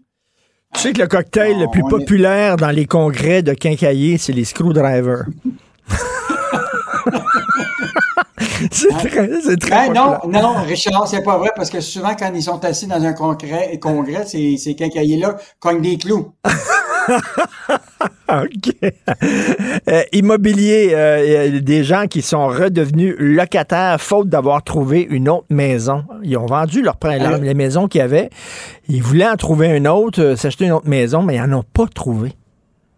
Hey, Richard, là, toute la semaine, on a parlé d'immobilier. Tu t'en rappelles, là, tous nos témoignages. euh, et là, là, il y a, depuis une couple de jours, là, il il y a des études qui ont montré clairement là, qu'on a une situation difficile. Hier, la Société canadienne d'hypothèque et de logement a sorti une étude sur les prévisions de l'immobilier. Écoute, c'est décourageant. Euh, Ça n'a pas de bon sens. Le prix des loyers à Montréal, il faut que ça s'attende d'ici 2025, ça va augmenter de 30% Ça, c'est les, les- c'est les loyers, là. Donc là, toutes les 25-40 ans, là, on en parlait hier, là, qui se posent des questions, qu'est-ce qu'ils vont faire? Est-ce que je vais m'endetter comme locataire ou je vais m'endetter comme propriétaire? Parce que la réalité, c'est que là, écoute, la situation est, la suivante, c'est que avec l'inflation, puis on sait, l'essence, puis les aliments plus chers, les gens n'ont pas été capables vraiment d'é- d'épargner. Puis là, ils sont pas capables d'épargner, ben ils sont pas capables de faire la mise de fonds. Hein? On s'entend? Bon, le, le- encore aujourd'hui, les taux d'intérêt sont relativement élevés. Puis les prix des maisons là, qui, qui ont quand même commencé à chuter présentement là, sont encore relativement élevés par rapport à la pandémie, avant la pandémie. Donc, ça va être difficile pour ces mm-hmm. jeunes-là de faire des paiements mensuels là, qui sont relativement, comment je pourrais dire, euh, facile à, à, payer C'est ça, raisonnable. Et donc, euh, là, on se retrouve dans cette situation-là où que ça va être euh, difficile de... Mais, quand tu penses à ça, les loyers vont augmenter de 30% à Montréal d'ici 2025. Tu vas, tu vas regarder ça et tu vas dire, écoute, je vais-tu payer 2000, 2500 dollars à un locataire? Comprends-tu? Alors que peut-être je serais peut-être capable de m'en payer une maison que je vais payer pour ma toute euh, ben, ben, En même temps, une maison, tu sais, pour ta retraite, c'est bon, hein, parce que dire, à un moment donné, elle prend de la valeur, puis euh, tu peux la revendre, puis là, prendre l'argent, puis euh, vivre un peu là-dessus. Là. Ben Richard, tu as vu là, dans la chronique d'Emmanuel Grill ce matin, on fait référence justement à cette étude de, de, de Mercer. Là. À la retraite, là, quelqu'un de 25 à 40 ans, tu sais, s'il a été locataire là, toute sa vie, là, il va devoir épargner huit fois son salaire, tu comprends-tu, annuel pour se payer une retraite raisonnable, alors que quelqu'un qui est propriétaire, c'est cinq fois. Donc, ça veut dire que la réalité, c'est que tu es mieux de t'endetter maintenant, peut-être, plutôt que de locataire, parce que c'est sûr que ça va te profiter plus tard, parce que hmm. soit que tu vas être capable de, de peut-être faire un, utiliser la valeur de ta maison pour pour la monnayer, ou si tu l'as payé, de la revendre pour pouvoir t'acheter ailleurs. Écoute, Richard, toi et moi, là, on le sait, là, on a acheté nos maisons probablement dans, dans nos 30 ans. On a probablement revendu notre maison pour en acheter un autre. Mm-hmm. Puis là, plus tard, ben, tu vas à ta maison pour aller dans plus petit parce que là, tu arrives à, à, à, proche de ta ben, les enfants, les enfants quittent la maison, tu as moins, ben, d'espace. la maison. Ça fait que ce scénario-là, il existe encore pour les jeunes de 25 à 40 ans. C'est qu'il faut qu'ils y pensent maintenant. Puis là, la mise de fonds, c'est ça l'enjeu. Soit que tu as des mhm. parents ou un héritage qui te permet de le faire, mais si tu n'as pas d'héritage puis tu n'as pas de parents pour t'aider, parce qu'oublie pas, là, tu as beaucoup de Québécois encore, des parents et, qui vont avoir encore des dettes hypothécaires à leur retraite. Et t'endetter pour ta mise de fonds, c'est peut-être pas la meilleure idée. Non, c'est pas la, la, bonne idée. Mais mettons là, que le, on le sait là, Richard, une maison, c'est ton plus grand actif dans ta vie. Ok, on, sait que le taux, ce n'est pas nécessairement, mais une maison, ça va prendre la valeur. La question, c'est comment ces jeunes-là, de 25 à 40 ans, vont être capables, en plus d'épargner pour leur retraite, d'épargner pour faire une mise de fonds. Hmm. Mettons que c'est un défi cornélien. Hein? Tout à fait. Euh, euh, Ottawa serre la vis aux géants du web et là, ils veulent les obliger à soutenir un peu plus le contenu canadien. Bon, en fait, le Sénat canadien là, a voté là, hier, là, après un débat qui dure depuis longtemps, là, euh, une loi qui va faire en sorte que les Netflix, les Spotify, les YouTube, là, leur contenu va être un peu géré par le CRTC. Donc, ils vont contribuer comme les autres à faire la promotion euh, des, des, et la production de la musique, des émissions télé et les séries au Canada. Et donc, euh, donc ça, c'est une première contrainte qui va être faite auprès de ces géants-là. Puis l'autre qui va venir probablement plus tard, le Parlement étudie actuellement un projet de loi qui vise à imposer, à faire payer une redevance au Google de ce monde au contenu des médias canadiens. Et ça, c'est la prochaine étape qui... Euh, et là, on sait là, mm. que Facebook, Google, tout ça, ont mis des batailles écoute, à l'échelle mondiale contre euh, l'Union européenne et d'autres pays pour empêcher ça. Mais ça, c'est la prochaine étape. Donc, euh, quand même un bon coup d'Ottawa ben de serrer la vis à, ces géants du web-là euh, présentement. Ben, tout à fait. De la part de M. Pablo Rodriguez, qu'est-ce qu'on va pouvoir lire dans la section argent ce week-end? On vient encore sur l'immobilier, Richard. On va vous montrer qu'est-ce que ça représente, justement, des prêts hypothécaires puis le paiement mensuel actuellement selon les différents prix médians dans différentes régions du Québec. Donc, euh, une lecture que les gens vont aimer s'ils pensent acheter une nouvelle maison. On va parler des employés qui sont tentés de plus en plus de la semaine de quatre jours.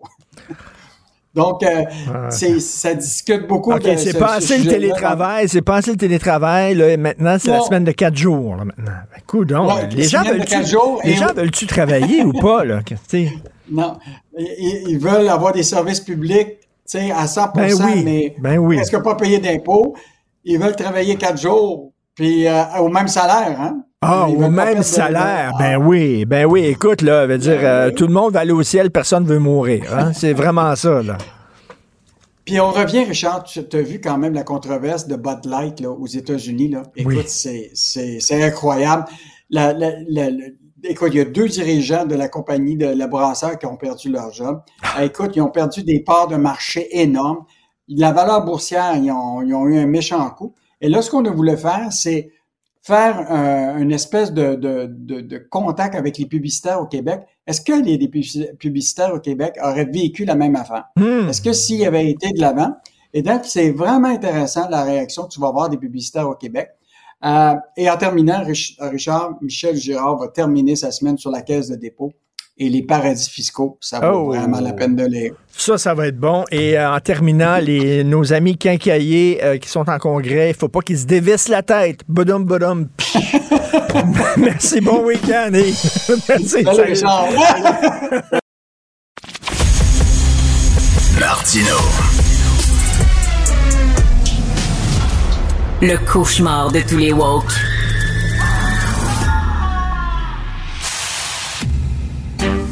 c'est au-delà du scandale. C'est ce que je crois. Mais là, avec ce qu'on a vu, ce qu'on a vu de nos yeux vus, c'est vrai. Puis en plus, je vais vous dire une chose. Regardez ce qui se passe. On se bat plus, on dira plus rien. Mais je ferai pas ça. Un esprit pas comme les autres. Denise Bombardier. Alors, Denise, vous vous êtes levée hier, puis là, vous avez dit, qui c'est que je peux me mettre à dos? Là, j'ai les drag queens à dos, j'ai les féministes contre moi. Qui c'est? Ah oui, les syndicats. Tiens, les syndicats. non, mais j'ai bien dit que c'est un coup de, un coup, un coup de cœur, hein? Et euh, pour ne pas dire un coup de gueule, et que euh, il y avait pas, euh, je faisais pas de nuance. Bon, mais ce matin, évidemment, quand on se met à lire les journaux et en, particulier un, un, de nos compétiteurs qui qui dit que on, on erre en voulant, parce que c'est un appel à la délation et tout ça, c'est bien évident dans mon esprit que quand je dis que les syndicats sont corporatistes, euh, et hmm. que euh, ce qui les intéresse, c'est les conventions collectives, d'appliquer la convention collective, autrement les relations de travail, et que l'éthique, c'est-à-dire au fond le cœur de ce qu'est de ce qu'est de ce qu'est l'enseignement, c'est la pédagogie, et que sur ces questions-là, euh, ça, ils touchent pas à ça et c'est pour ça qu'ils interviennent pas et, que c'est très difficile de faire, euh, de, de mettre, euh, de, de mettre, d'attaquer un membre du syndicat hmm. parce que le syndicat défend des membres sur les conventions collectives et ils vont défendre à peu près jusqu'au bout. Il y a des cas dans des cas qui étaient honteux et puis ça a été ça a pris des années avant avant que ça se règle. Mais là c'est pas la c'est pas la même chose. Alors moi on me fera pas porter des chapeaux que je n'ai jamais portés de ma vie. Alors, vous écrivez votre, votre texte, c'est Nous sommes à genoux devant les syndicats. Vous parlez, est-ce que vous parlez entre autres les syndicats de profs ou les syndicats des fonctionnaires fédéraux? Je parle des syndicats de profs hmm. et je parle des syndicats de, de, de fonctionnaires fédéraux à l'heure actuelle. Je parle du corporatisme syndical le syndicalisme était un idéal. En plus, il ne faut pas oublier, on va le rappeler tout de même, c'est que euh, ce sont, vous savez, la CSN, qui a été le syndicat le, plus idéologique, n'est-ce pas? Mmh. Euh, la CSN, ça s'appelait la, la, Conseil catholique des syndicats nationaux. Ah oui. C'était des catholiques progressistes qui se sont battus pour que euh, la CSN soit reconnue. On oublie ça parce qu'on met les catholiques toujours dans, dans, dans, dans, le bateau des, des réactos, mais pas du tout. C'est des gens très, c'était des gens ouverts et c'est eux qui sont battus pour installer le syndicalisme, alors qu'il n'y avait pas de syndicat nulle part dans toutes nos usines et que les gens étaient traités au Québec dans les années 50 et dans les années 40. C'était épouvantable comment on traitait les travailleurs. Bon. Alors, mais il faut pas oublier ça, mais c'est parce que les gens d'aujourd'hui ont oublié ça. Alors donc, le syndicalisme, c'était c'était ça. Mais le syndicalisme, ça a été aussi euh, euh, après, c'est devenu corporatiste parce que euh, parce qu'au Québec, la fonction publique est parapublique. Donc, des gens qui ont, par définition, la sécurité d'emploi sont tous, sont, sont la plupart défendus par la CSN et, et, et. Et les fonctionnaires, les fonctionnaires fédéraux, faut le dire, c'est la classe moyenne supérieure. Ah, c'est la classe moyenne supérieure avec des salaires. On a vu les salaires de, de, de c'est des salaires d'en haut, d'en haut de 100 000 dollars. C'est évident, avec des conditions de travail incroyables. Je veux dire, ils sont payés à, parce qu'ils partent à 4 heures de l'après, pour partir à 4 heures de l'après-midi. On les laisse partir. Ils ont des avantages qui vont jusque-là. C'est délirant. Ben Et oui. ça ressemble d'ailleurs. C'est des syndicats d'affaires, finalement. Et là, on voit ce que ça fait. ça bloque Et là, et le là, comment ça se fait? Comment, moi, je comprends pas comment ça se fait qu'ils sont contre euh, la création d'un ordre professionnel, entre autres pour les professeurs, parce que ça les dédouanerait finalement. Là, les autres sont obligés de défendre leurs membres, mais s'il y a un membre vraiment qui est vraiment pas bon, ils le savent qu'il est pas bon, alors eux autres pourraient s'en laver les mains en disant c'est pas nous autres qui le sacré dehors, c'est l'ordre professionnel. Ça serait parfait pour eux autres. Oui, mais ça, ça demande une. C'est une culture qu'ils n'ont pas. Je veux dire, ils ne veulent pas rien à côté d'eux.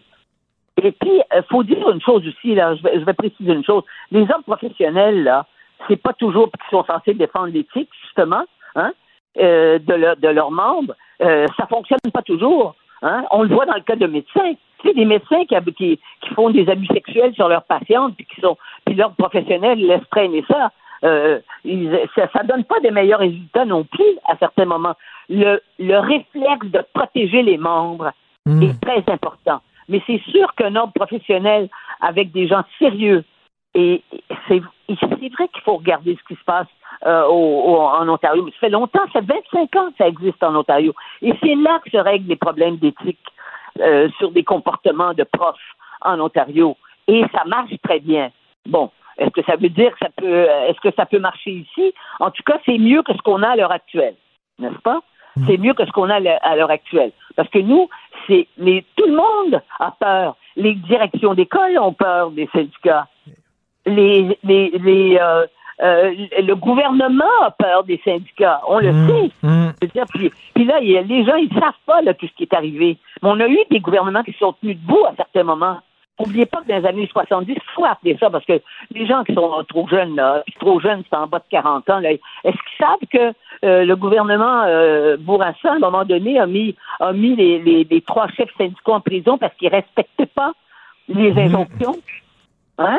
Mais il fallait le faire, puis quand, rétrospectivement, on voit bien que c'est le gouvernement Bourassa qui avait raison. Autrement, ça on- le désordre public, le désordre aurait été encore bien plus grand.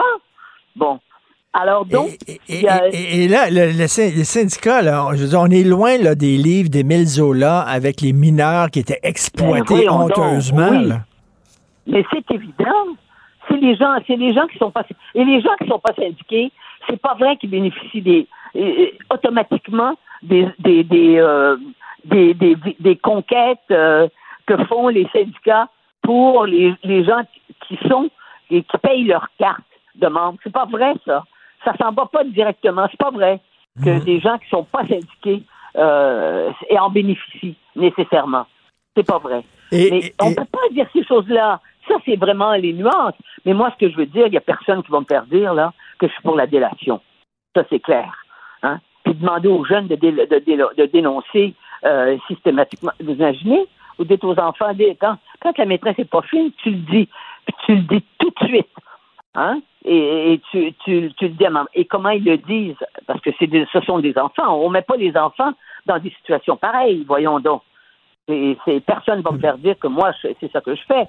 Mais personne ne va me faire dire non plus que euh, y a que, que, que, il y a pas que c'est juste des individus, des, quelques individus qui sont comme ça. C'est pas vrai ça. Je, je vous pose une question, Denise. Euh, euh, un terrain glissant, tiens, on sait là, la formule RAND, là, c'est-à-dire qu'on est obligé d'adhérer à un syndicat. Euh, euh, c'est drôle parce que la, la, la Charte des droits protège la liberté d'association, mais ne protège pas la liberté de ne pas vouloir s'associer. Est-ce qu'on devrait devoir permettre chose? ça? Oui. Et vous savez une chose? Quand je, je le savais quand je suis arrivé en France dans les années 70 là, pour aller faire mon doctorat parce que je l'avais étudié. Euh, J'étais en sciences politiques à l'Université de Montréal. On, a- on étudiait. Parce qu'il faut étudier les choses. Il faut les connaître. Mais est-ce que vous savez qu'en France, ça n'existe pas? là? Euh, Il y, a, il y a la liberté Ah oui. d'appartenir à un Ah oui. syndicat. Et Dieu sait, regardez comment sont les syndicats. Dieu sait que les syndicats sont puissants. Les syndicats communistes, par exemple, hein, la CGT, c'est un syndicat communiste, ça relevait du Parti communiste, et ça relève encore de cet esprit-là. Bon, ça, mais, mais les gens ont le droit de ne pas appartenir à des syndicats en France. Et pourtant, c'est un des pays les plus politisés ben oui. en Europe. Voyez-vous? Donc, c'est pas vrai qu'on a, qu'on a besoin. Mais la Formule humaine, c'est attendez, là, vous touchez pas à ça. Personne ne va toucher à ça. Personne ne va toucher à ça. C'est vrai. Moi, je me souviens, je vais vous, tiens, je vais vous raconter. Moi, j'étais pigiste à Radio-Canada. Hmm. Je n'appartenais pas à un syndicat parce que j'avais des contrats de 35 semaines. Puis après ça, moi, j'avais aucun bénéfice. J'ai jamais eu de fonds de retraite, rien. Bon, mais c'était par choix parce que Radio-Canada m'avait offert la permanence et je préférais comme ça pour des raisons euh, qui, me, qui me regardent. Eh bien, croyez-le ou non, le jour où le syndicat a eu, euh, a eu, a élargi son champ d'influence, tous les gens qui relevaient du service de l'information, parce que mes émissions relevaient d'abord des affaires publiques, puis là, ils ont changé la structure. En tout cas, je ne veux pas rentrer dans les structures parce qu'on se perd là-dedans. Mais j'ai été obligée de payer une cotisation il y a eu dans la salle une espèce de petit, euh, petite excitation et les gens, les gens ont dit, ben, Denise Bombardier, parce que c'est en fonction du, du revenu, je suppose, Denise Bombardier va nous payer, va nous donner euh, une partie de son gros salaire. Il était content de ça. vous voyez, la lutte des classes, ça jouait là-dedans, puis la lutte des classes, ça continue de jouer dans ça. Mais, mais comment on ferait, mettons, le, mettons, moi, mettons, ici, on est syndiqué, moi, je veux pas adhérer au syndicat, mais là, euh, les syndicats réussissent à, à à convaincre l'employeur de donner une augmentation de salaire, est-ce que moi j'en profiterais alors que j'ai rien voulu savoir du syndicat? On fait, Mais non, mais là, vous n'êtes pas dans un syndicat. Là, Non, non, mais mettons, c'est un, exemple. On n'est pas dans un syndicat, donc on est payé à la pièce. Voilà. C'est ça, c'est comme ça. Ah, mais, mais, mais, mais je, pense qu'il pourrait plus le faire maintenant. Euh, ce serait compliqué parce que maintenant, à cause de, à cause de la situation du marché aussi, mm. Hein? Euh, c'est différent. Moi, je veux pas rentrer là. C'est trop compliqué. On se perd là-dedans. Mais une chose est certaine, c'est que c'est pas vrai qu'il y a juste quelques personnes et que euh, qui traitent. Euh, et puis c'est pas vrai qu'il y a 99% comme a dit la, députée libérale au nom du Parti libéral, qui, vient corriger évidemment la, la, la bévue de son du député qui lui est appelé à l'omerta qui dit 99% des enseignants sont parfaits. C'est pas vrai. Ça n'existe hmm. pas dans le journalisme non plus. Je veux dire, ça n'existe pas que 99% des gens d'une profession sont parfaits. C'est pas vrai. Hein? Et puis dans le cas de gens qui s'occupent des enfants, comme dans le cas, je dirais, de journalistes qui quand même sont censés informer les gens, il y a une responsabilité énorme là-dessus. On a une responsabilité, mais où est l'éthique dans nos sociétés de nos jours? Plus fort la poche. Puis euh, de critiquer le syndicat, ben là, on passe pour des méchants anti-syndicalistes de droite si on critique des dérives. Puis vous savez aussi, euh, Denise, ils prennent l'argent de leur cotisation. Puis là, euh, il y a plus toutes sortes de causes internationales au Guatemala, puis telle affaire qui n'ont rien à voir, ces causes-là, avec l'intérêt de leurs membres. Ça n'a rien à voir. Mais non, mais bien sûr, bien sûr sur, le, sur la, question du, du Moyen-Orient, je me souviens une fois, j'avais ben été invité parce qu'un des Palestiniens qui était chrétien était mort et il y avait eu un service commémoratoire. Je le connaissais. Je l'avais rencontré, je l'avais interviewé. C'était un des porte-parole de l'OLP, l'Organisation de la euh, liberté de la Palestine. C'était quand même pas des enfants de cœur, hein, avec Arafat et tout. Bon, ils ont fait euh, pour lui un service euh, dans une église dans le nord de la ville. Et je suis arrivé là, mais tout, tout l'establishment de, de, de, la, la CSN était là, évidemment. Hmm. Comme par hasard. Ben oui. Et je sais qu'ils avaient des rapports avec eux, qu'ils allaient, qu'ils allaient, euh, qu'ils, se rencontraient dans des pays en Europe. Je sais Mais donc ça, c'est pas, c'est pas, c'est, leur, leur mission, c'est de défendre leurs membres et d'arriver avec des meilleures conditions de travail de leurs membres, pas pour faire de l'idéologie comme ça. Et ça, euh, il va falloir, euh, on, on, a le droit de le dire sans passer pour des anti-syndicalistes primaires. Donc votre texte à lire aujourd'hui, justement, sur les syndicats, nous sommes à genoux devant les syndicats. Merci, bon week-end, Denis. Merci beaucoup. Merci, au revoir. Pour une écoute en tout temps, ce commentaire de Denise Bombardier est maintenant disponible sur l'application Cube ou en ligne au cube.ca. Tout comme sa série À haute voix, un balado où Denise Bombardier remonte le fil de sa mémoire pour discuter des enjeux de la société québécoise contemporaine. Cube Radio. Martino. L'opinion populaire.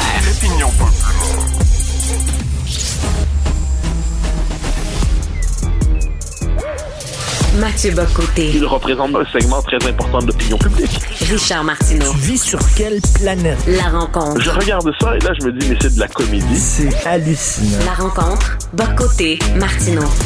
Alors, euh, Mathieu, tu veux revenir sur euh, les professeurs au bout du rouleau qui se mettent à crier après les étudiants? Ouais, mais t'as, t'as, une bonne manière de présenter la chose parce que, bon, avec raison, on s'est indigné des deux cas, notamment, on a beaucoup entendu parler cette semaine, euh, à Seine-Martre-sur-le-Lac, puis un autre endroit, où des profs ont complètement pété les plombs, se mettent à gueuler après les étudiants, puis les insulter, puis tout ça. Ça n'a aucun sens, évidemment.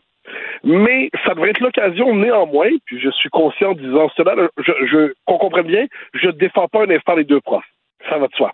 Mais l'occasion devrait être là quand même de réfléchir au type d'environnement dans lequel de plus en plus de profs sont amenés aujourd'hui à enseigner.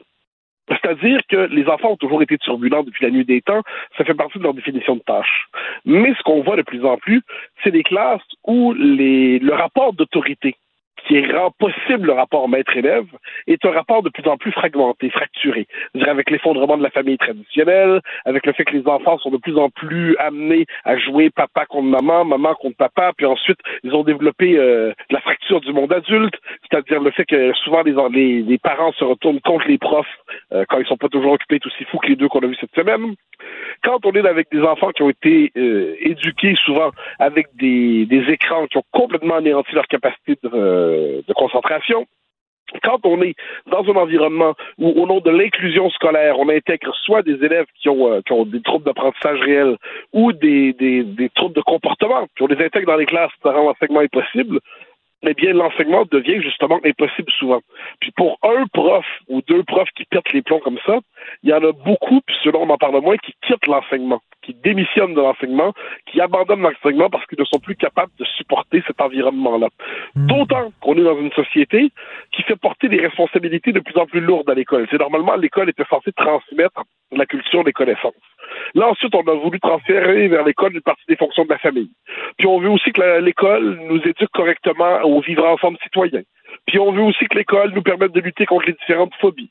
Puis on veut que l'école nous prépare au changement climatique. Puis on veut que l'école nous apprenne à vivre dans l'inclusion. Et là, les charges de l'enseignant devient de plus en plus lourde. Son, sa, son, sa carrière est par ailleurs de plus en plus écrasée par la paperasse. Il n'est pas toujours soutenu par la direction. Et puis, son salaire n'est pas augmenté significativement. Mais quand on a tout ça, on a un environnement l'enseignement aujourd'hui, ce n'est pas un lieu où on aura un, pourrait dire fidèle à ce qu'était l'école, on pourrait dire traditionnellement. C'est un monde de fous pour tout le monde et que des gens pètent les plombs. C'est évidemment regrettable, mais je dirais que c'est inévitable. Hey, écoute, euh, Lucien Francaire, mon ami Lucien Francaire, chanteur, a été professeur pendant très longtemps, puis il dit euh, les gens chialent parce que les professeurs ont deux mois de vacances, mais si on n'avait pas deux mois de vacances, on délirerait après, après trois mois de travail, on viendrait complètement fou. Ah non, mais surtout, regarde, le job de prof, là, faut pas se tromper. T'es en classe. Une fois que tu es rentré de classe, tu as des corrections à faire à la maison très souvent. Oui. Bon, ensuite, ensuite, ça, c'est pas un détail, ça, ça va faire des corrections. Moi, j'ai enseigné pendant des années, puis dans l'enseignement, moi, j'enseignais à l'université. Ce que je détestais le plus à m'en confesser, c'était les, les, les, corrections. Mais mettons ça de côté. Euh, le, le, l'environnement dans lequel on évolue aujourd'hui, les fameux deux mois de vacances dont tu parles, ou les trois mois dans certains cas, c'est simplement c'est la soupape nécessaire pour être capable de fonctionner dans un métier qui, comme je le dis, voit sa liste de tâches sans cesse étendue, sans cesse étendue, mais le salaire vient pas avec, hein. Le salaire vient pas avec. Donc, il y a quelque chose là-dedans où les enseignants, on leur donne une charge de travail exceptionnelle, une charge morale, une charge mentale, comme on dit aujourd'hui, mais les avantages viennent pas avec. Donc, moi, je suis, euh, Autant je trouve regrettable les deux histoires qu'on a vues parce que ça donne une très mauvaise image du métier enseignant, puis les, jeunes qui ont subi ça ne devaient pas subir des espèces d'énergumènes, des énervés comme ça. Ça n'a aucun sens. De l'autre côté, pour tous ceux qui démissionnent, de l'autre côté, pour tous ceux qui font leur job correctement quand même, puis ils font tout pour s'assurer que la transmission se passe bien, j'ai l'impression qu'il y a quelque chose là-dedans, ça nous donne une image tordue du métier d'enseignant. Puis, ce qu'on a peut-être oublié, c'est qu'un enseignant, c'est pas seulement un, robot qui transmet des connaissanes, c'est aussi un maître. Et moi, j'ai toujours été fasciné dans le cinéma américain par ce qu'on appelle certains films sur la figure du maître. Hein, que ce soit Good Will Hunting, qui, est un peu gaucho, euh, mais qui est quand même un beau film. Dead Poet Society. qui est magnifique. Euh, le, The Browning Version, un très beau film aussi. Euh, genre, je perds le, le, le, poète disparu, ben qui est la Société des poètes disparus c'est chaque fois des films qui mettent en scène une relation essentielle entre un maître et des jeunes esprits qui rencontrent en lui celui qui va les éduquer à la liberté. Mais ça, ça implique que les maîtres ne soient pas traités justement soit pas pressurisés, soit véritablement maîtres dans leur salle de classe. J'ajouterais de manière très concrète que s'il y a un, élève qui fout le bordel dans une classe, mais l'élève devrait, le prof devrait avoir le droit de le foutre à la porte sans passer par l'autorisation de je ne sais quel travailleur social ou je ne sais quel psychologue qui donne ou non la permission de foutre à la porte les turbulents. Donc c'est compliqué comme dossier et j'ai l'impression que taper seulement sur la tête des profs, c'est pas nécessairement prendre l'angle approprié. Il y a trois choses. Euh, premièrement, euh, comme tu disais, on demande à l'école de régler tous les problèmes qui existent dans la société maintenant. Deuxièmement, euh, les pédagogues qui arrivent avec de nouvelles réformes et des nouvelles façons d'enseigner les maths le français aux trois ans et ça rend les profs complètement fous. Et troisièmement, et ça c'est la chose la plus importante, c'est l'abdication des parents. Vraiment. Ah ben, ben, je te dirais, moi, les, points 2 et 3 que tu mentionnes sont très importants aussi. Hein. Le deuxième, sur les méthodes pédagogiques, faut comprendre, l'enseignement, ça supposait d'abord, ça supposait d'abord une véritable culture à transmettre soi-même. Depuis 30 ans, en gros, j'exagère, bon, j'exagère pas pour depuis 30 ans, en gros, on a basculé vers, le pédagogisme. Donc, le pédagogisme, c'est une technique de transmission des connaissances indifférente aux connaissances à, à, transmettre.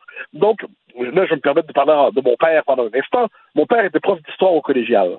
Bon, pourquoi? Puis je pense que mon père était des meilleurs profs que les jeunes ont eu lorsqu'ils l'ont rencontré. Hmm. Pourquoi? Parce que mon père était habité, passionné, dévoré par sa matière, l'histoire. Ah. Et parce que ça le passionnait, mais il était capable de, de, rendre ça passionnant pour d'autres. Si vous avez des profs qui n'ont pas, sont pas portés minimalement par la passion de leur savoir, de, de leur matière, ben, il y a une relation, euh, je dirais, passionnelle qui n'aura pas lieu. Premier point. Puis pour les, euh, pour les, les parents, tu as tout à fait raison. Moi, j'ai souvenir quand j'étais petit, ça me permettra d'aller sur l'argument de dans mon temps, mais si la, la, maîtresse d'école me grondait, mais je savais que mes parents allaient me gronder à la suite de, la maîtresse d'école. Et il y avait cette espèce de solidarité du monde adulte.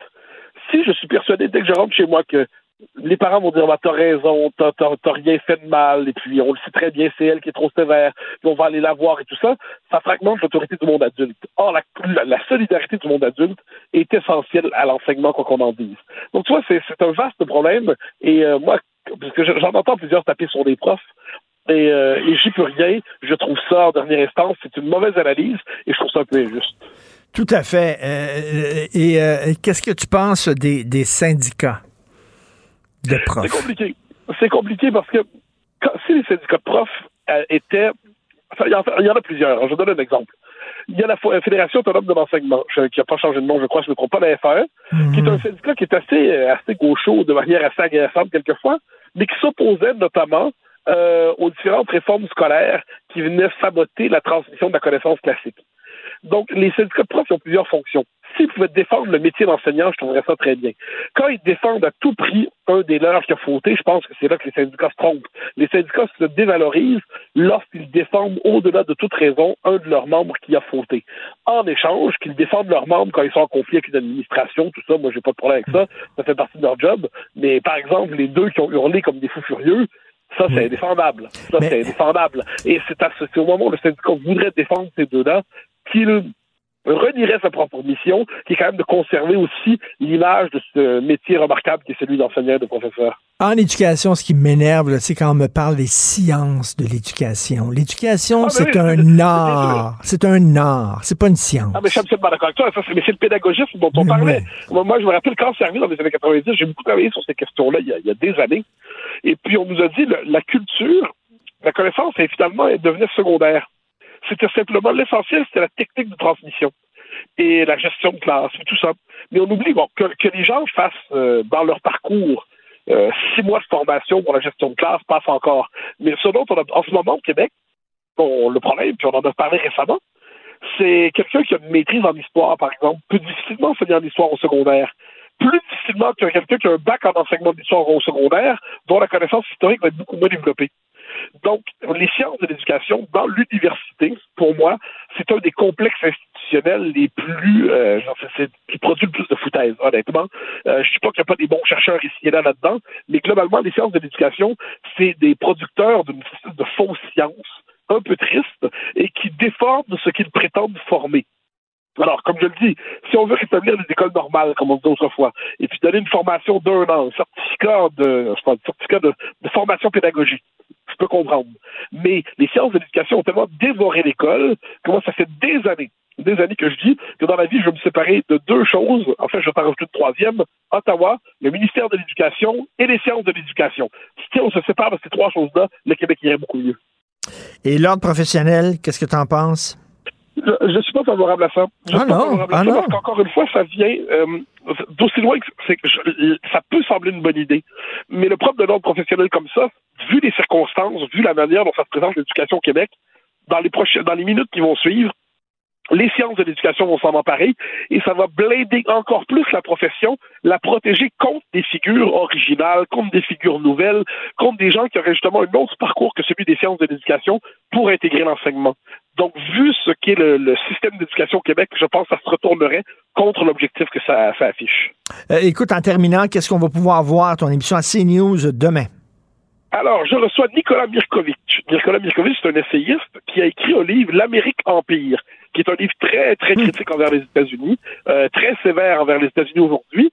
Et je, alors, comme toi et moi, je suis, euh, je suis pas d'accord avec tout ce qu'il dit, loin de là, mais un point de vue aussi systématiquement critique sur les États-Unis, dans un environnement aujourd'hui où les États-Unis sont remis en question dans leur position en Europe, en Russie, en Chine, euh, eh c'est intéressant d'avoir ce point de vue qui est trop, euh, je dirais, trop absent de, de l'espace public, ne serait-ce que pour lui voir ce, ce- ce que ce point de vue a à dire. Donc, Nicolas Berkovitch, qui avait écrit aussi un très beau livre sur, euh, sur la situation des chrétiens dans les Balkans.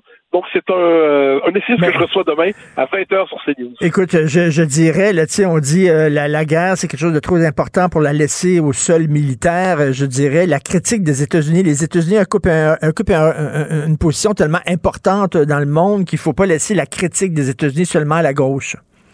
Oui, très juste, très juste, très bien vu, très bien dit. Je suis assez d'accord avec toi. On va regarder ça demain. Merci beaucoup, Mathieu. Bonne journée. Au plaisir. Bye bye. Martino. Sa vulgarisation est d'une grande clarté. La controverse adore Richard. C'est comme ça. Des experts croient qu'il faudrait augmenter le nombre de cours d'éducation physique dans les écoles parce que nos, euh, nos euh, élèves, nos enfants sont veg. Ils veg depuis la pandémie. On va en parler avec Josée Lavigueur, animatrice de télévision, conférencière, professeure d'éducation physique et bouteille de vitamines à elle toute seule. Tu parles cinq minutes avec Josée Lavigueur, t'es craqué pour la semaine. Bon... Allô? Allô, Josée, comment ça va?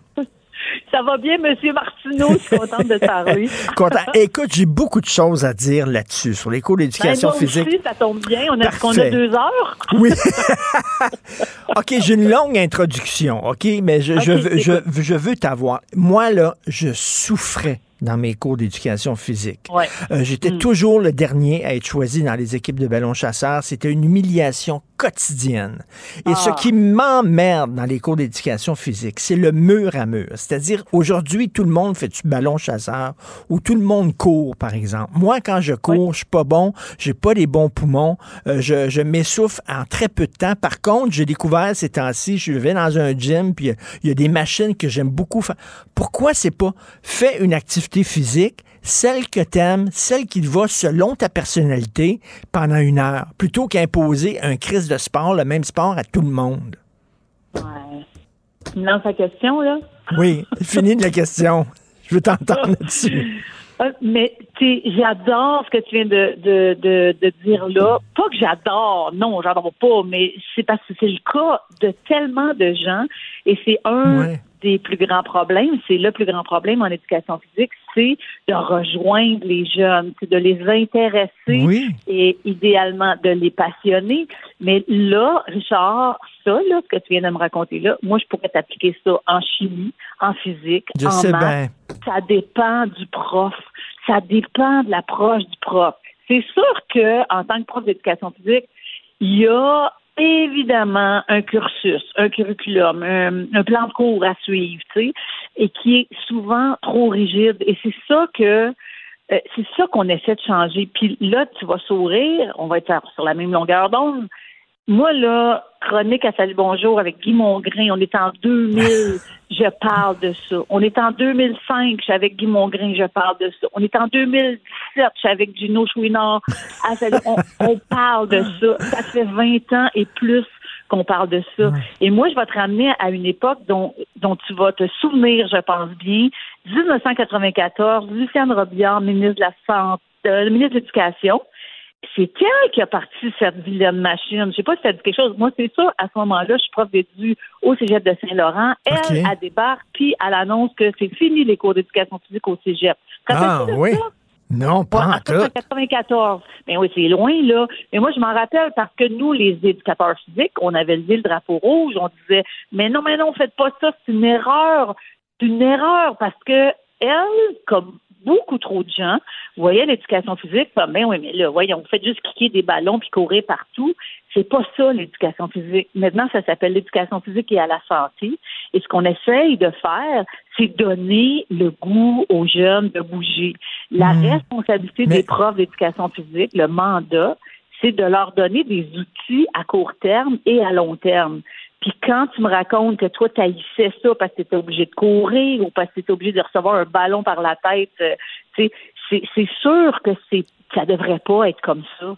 Ça devrait pas. être José, c'est comme genre, trouve ton sport, trouve ton activité physique, trouve-la parce que, euh, tu sais, c'est comme, comme la musique, il y en a qui aiment ça, la, flûte à bec, mais ils sont bons sur le drum, je sais pas. Bon, trouve-la ton activité physique puis pratique-la, on va t'encourager à le faire, plutôt que de dire, tout le monde aujourd'hui, vous courez toute ta Christine gang. T'as tellement raison. Puis non seulement ça, mais quand tu dis à tout le monde, OK, on va courir, euh, là, là, on va faire le tour du bloc, là, puis euh, les cinq premiers qui arrivent vont avoir 10 points, puis les, les euh, là, il y a comme une espèce d'échelle. Non, ça marche pas parce qu'on doit euh, donner des options, faire découvrir des activités physiques et le mot d'ordre, ça devrait être sans pression, sans compétition. Mhm. Euh, les mhm. jeunes sont pas arriveront peut-être s'ils ont le talent, arriveront peut-être à à, à développer au niveau athlétique puis de compétition, mais on n'est pas là. Ce qu'on veut, c'est leur donner des outils pour prendre à, à, plus long terme pour prendre leur santé en main, en main eux-mêmes. C'est ça qu'on veut là, en, tant que communauté. Ce qui se passe, tu le sais, là, le système de la santé euh, lourdement alourdi, c'est ça, lourdement hypothéqué, euh, et ça va empirer parce qu'on a des jeunes, Richard, tu sais, je sais pas si tu as des chiffres devant toi, mais c'est fou, là. Euh, je t'en lance vite, vite. Euh, depuis 40 ans, là, les jeunes de 6 à 17 ans ont carrément euh, euh, leur capacité cardio-respiratoire, ça n'a rien à voir à ce que nous, on avait, mettons, dans les années 70. Tu ça a complètement changé. On a des jeunes maintenant de 15 ans qui font du diabète de type 2, qui font de l'hypertension, de la thérosclérose, des problèmes de mmh. dos. Il y a beaucoup trop de sédentarité ben, et, ce que ça va faire dans le système de santé, on le sait. Donc, la, tâche des éducateurs physiques doit changer. Mais José, tu as, raison, c'est le prof. Hein. C'est comme, euh, il y, y, a des profs qui ont dégoûté, qui ont dégoûté les étudiants de l'histoire ou qui ont dégoûté de chimie. Moi, ils m'ont dégoûté euh, de l'éducation physique. Et là, tu vas être fier de moi. Depuis quelques mois, euh, six fois par semaine, une heure chaque jour, je vais au gym. J'ai perdu 25 livres. écoute, je dors bien. Euh, ça a changé ma vie, OK? Et là, j'ai un kick. Ah. Et quand je vais pas, ça me manque, OK? J'ai comme passé cette étape-là où je tripe à y aller. Et ça, c'est hmm. important. Ça a pris énormément de temps dans ma vie pour le découvrir. Et c'est aux profs. J'aurais aimé ça que les profs m'écœurent pas avec l'éducation physique et me fassent découvrir le plaisir de ça. Oui, et c'est ce que tu viens de dire là, je ne sais pas si, on est à la conclusion déjà. non, non, non, vas-y, vas-y. Mais ça, ça, ça serait une super conclusion, ce que tu viens de dire là. C'est ça. C'est découvrir le plaisir de bouger. Moi, j'ai toujours utilisé cette phrase-là, puis je trouve que c'est la clé. Parce que là, toi, tu viens de cliquer, là, parce que parce que tu te rends compte que ça te fait du bien. Tu vas là, puis tu t'en vas pas là entraînant ton sac d'entraînement comme un boulet. Non. T'en vas là en sachant le bien que ça va te faire. Pas pour être plus cute dans ton speedo cet été. Tu sais, tu sais que ça va te faire dire, ouais, tu vas peut-être être un peu plus cute avec 25 livres en moi. Je ne sais pas, moi, je me mêle pas de ça.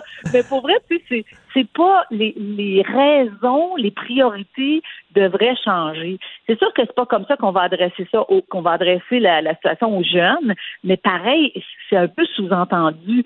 Tu sais, moi, je, j'ai toujours cette anecdote que j'ai envie de te raconter, Richard. Mm. Euh, euh, quand j'enseignais au cégep de Saint-Laurent, ouais, ça fait longtemps, mais je pense pas que le prof va se reconnaître de toute façon, mais lui, c'était un prof de badminton. Lui, là, ça faisait mille ans qu'il donnait un cours de badminton. Toi puis moi, là, ben, je sais pas toi, mais moi, le badminton, je trouve que c'est un super beau sport. Mais lui, là, il réussissait à gâcher ça, là. Là, là, là, non, non, attends, écoute, c'est un beau sport où tu as du fun, tu peux, tu sais, ça peut être drôle, ça, tu sais, c'est un bel exercice. Bref, lui, à deux, trois fois dans l'année pour, euh, pour dans session, en fait, pour avoir des points dans ton bulletin, il fallait que tu réussisses à faire un service en faisant passer le petit volant entre une corde qui plaçait euh, au-dessus du filet et le filet. Je sais pas si tu visualises la patente. là. Puis là, de l'autre côté, il y a trois cerceaux, un rouge, un bleu, un jaune. Puis là, si ton volant atterrissait dans le jaune, tu avais trois points, dans le bleu, tu avais six points, tu sais, ainsi de suite. Les, les élèves, là, ils haïssaient ça, jouer au badminton. C'était juste de la pression. Puis ils me le disaient, tu sais. Moi, à l'époque, je donnais de l'escrime, imagine. On est loin de ce que je fais aujourd'hui. Mais pour vrai, tu sais, les élèves, ils venaient voir puis ils me disaient, c'est quoi ça? Tu sais, on n'a plus, on a plus le goût, on a juste envie de partir de là. Et c'est malheureusement, et ça, c'est un exemple, mais il y a, tu sais, il y a Mm, un exemple poche, mais des bons éducateurs physiques, Richard, là, il y en a. Moi, Oui, là, puis- je dois dire aujourd'hui que si je fais le travail que je fais aujourd'hui, c'est parce que j'ai eu une super prof d'éducation physique au secondaire qui s'appelait Lia Dupuis, puis qui m'a toujours fait, fait voir le bon côté, le plaisir de bouger. Hum. Puis tu sais, euh, oui, les profs et tu sais, les, les enfants, puis là, je parle pas de cégep, là, je parle, mettons, à l'élémentaire puis au Ouais. secondaire. Ben oui. Tu sais, les, les enfants, ça peut être mesquin entre eux autres. Tu sais, ça peut être mesquin. Ouais. Puis tu sais, quand t'es pas bon, là, puis quand tu fais du cheval allemand, whatever, tu cours, puis t'es le dernier, puis t'es un petit peu gros, puis tout ça, là, tu te fais vraiment écœurer. tu sais. Moi, c'est parfait parce que je me suis fait une coin de Dieu. Si aujourd'hui, je peux accepter d'être humilié, pas insulté sa place publique, c'est parce que, écoute, je me suis fait une coin dure quand j'étais à l'école. 10 ans. Mais, Ouais, mais, mais sauf que, tu sais, il y a ça aussi là, qui est pas facile. Ouais. Ah non, c'est vraiment, c'est un gros, gros débat depuis tant d'années. Tu sais, euh, moi, je me rappelle, je suis pas sûre de l'année, je me demande si c'est pas en 2008 que euh, M. Charret avait, avec son ministre de l'Éducation à l'époque, avait augmenté le temps en éducation physique, euh, avait augmenté en fait le temps à l'école primaire. Il avait rajouté une heure et demie. Ça, c'est resté. Et le but de départ, l'objectif premier, c'était d'augmenter le temps en éducation physique. Là, tu sais, c'était noble. On était Mm, tous comme mm. all right, enfin. Mais qu'est-ce qui est arrivé? C'est que c'était une suggestion, c'était c'était pas obligatoire. Donc, oui, il a été euh, rajouté un 90 minutes de temps en euh, à l'école, mais pas strictement en éducation physique. Donc là, ben, les, toutes les, spéci- les spécialités se sont partagées ce 90 minutes. Donc, la musique, l'art plastique, tu sais. On n'a rien contre la musique, Mm, on n'a rien mm, contre mm. l'anglais, contre l'art plastique, mais on veut améliorer la santé de nos jeunes. Oui, puis comme Et tu dis, ça presse. Ça n'a pas d'allure que les enfants soient aussi veg, veg comme ça. Et puis, il faut ramener, et c'est ça que toi, c'est ta force. je- on va se quitter là-dessus. parce que Je veux conclure sur tes talents à toi. C'est que toi, t'amènes le plaisir là-dedans. Tu sais, c'est la même affaire comme Ricardo fait avec la bouffe. Tu regardes Ricardo, ça va Ah, être le t'es fun de faire de la bouffe. Tu comprends? Tu vas en Ouais, faire de la bouffe. Mais toi Ah, aussi, oui. là, si j'avais eu un prof comme toi, là, je serais tellement en forme aujourd'hui, il serait écœurant. Ah, t'es tellement fin. C'est drôle, j'en croise des fois des étudiants, des anciens étudiants. Puis pour vrai, ils se rappellent de moi. C'est trippant. Ça fait Ah. tellement plaisir d'entendre des, des bons commentaires. Ben, ah, c'est t'es vrai. fin, Richard. Tu m'appelles n'importe quand parce que j'en ai encore long à dire sur ce sujet-là. OK, merci, José Lavigueur. Bonne journée. Salut, Yvan. J'embrasse tout le monde. Bye bye. Bye. Martino. Le cauchemar de tous les woke.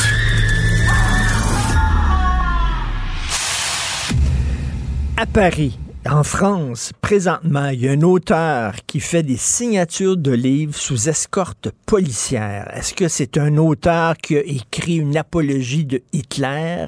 Est-ce que c'est un auteur, je sais pas, moi, qui, euh, qui prend pour les islamistes et qui défend, tiens, euh, les gens qui ont fait le massacre à Charlie, Hebdo au Bataclan? Non, c'est, c'est Frédéric Becbédé le rigolo, le drôle, le dandy, le, le, le, séducteur sur le retour, un petit peu mon oncle, mais le, rigolo Frédéric Becbédé sous escorte policière. Et je suis très content de parler à Christian Rioux parce qu'il écrit là-dessus aujourd'hui dans Le Devoir. Papa, pourquoi ils ont fait ça? Christian, qui est l'excellent correspondant du Devoir à Paris. Bonjour, Christian Rioux. Bonjour, bonjour Richard. Bon, je suis un fan de Frédéric Becbédé. Je l'ai déjà interviewé euh, pour les francs-tireurs. Euh, euh, et comme vous écrivez, bon Dieu, c'est un, un auteur à succès léger et facétieux. Comment ça se fait qu'il se retrouve sous escorte policière? Oui, effectivement, hein, ce, choquer tous ceux qui connaissent un peu Frédéric Becbédé, qui ont lu un ou deux de, de ses livres, saviez que se choquer avec Frédéric Becbédé, c'est pas possible. C'est pas possible parce que c'est quelqu'un qui rigole tout le temps, qui peut dire des fois un peu un peu n'importe quoi, mais qui, euh, qui qui respire la bonne humeur, hein, qui respire le contact humain avec euh, avec les gens. C'est peut-être pas un très grand auteur. Non, c'est pas un grand auteur, mais c'est un, un fêtard. C'est un fêtard sympathique. Oui, tout à fait.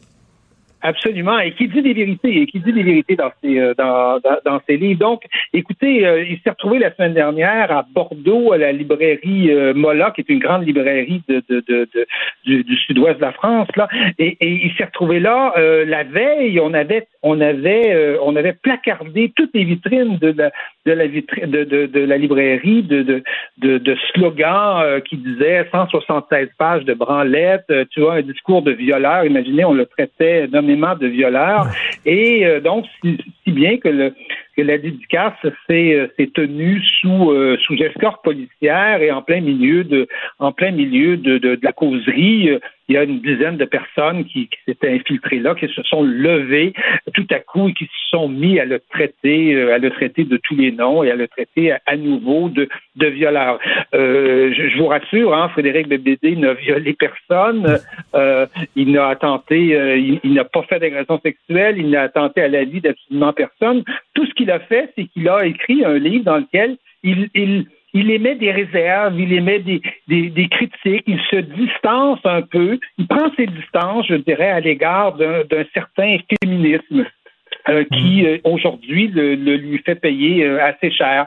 Vous savez, Frédéric Belvédé, c'est quelqu'un qui, quand est arrivé l'affaire Matineff en France, a, continué à dire que Matineff était un grand écrivain parce qu'il avait eu le Renaudot et, et, tout ça que qu'il avait beau avoir enfreint la loi, avoir fait des choses qu'on pouvait qu'on pouvait condamner et qui étaient graves, il, était, il demeurait un écrivain. Mm. C'est quelqu'un qui, qui, a, qui, a, soutenu Polanski aussi, dont, dont l'histoire très complexe n'enlève strictement rien strictement rien à ses films. C'est quelqu'un qui, qui euh, à l'égard du mouvement MeToo, considère que qu'il y a eu des lynchages euh, à, ce moment-là de gens qui n'avaient qui n'avaient strictement rien fait. D'ailleurs, ce qui est assez amusant, c'est que euh, c'est que on, on, placarde la librairie où il va, mais le livre que, que, vient d'écrire Frédéric Bébédé, qui s'appelle Confession d'un hétérosexuel légèrement dépassé, hein, vous voyez que le gars se prend quand même pas trop pour James Bond ou pour le, le plus grand playboy, euh, playboy du monde. Là, hein.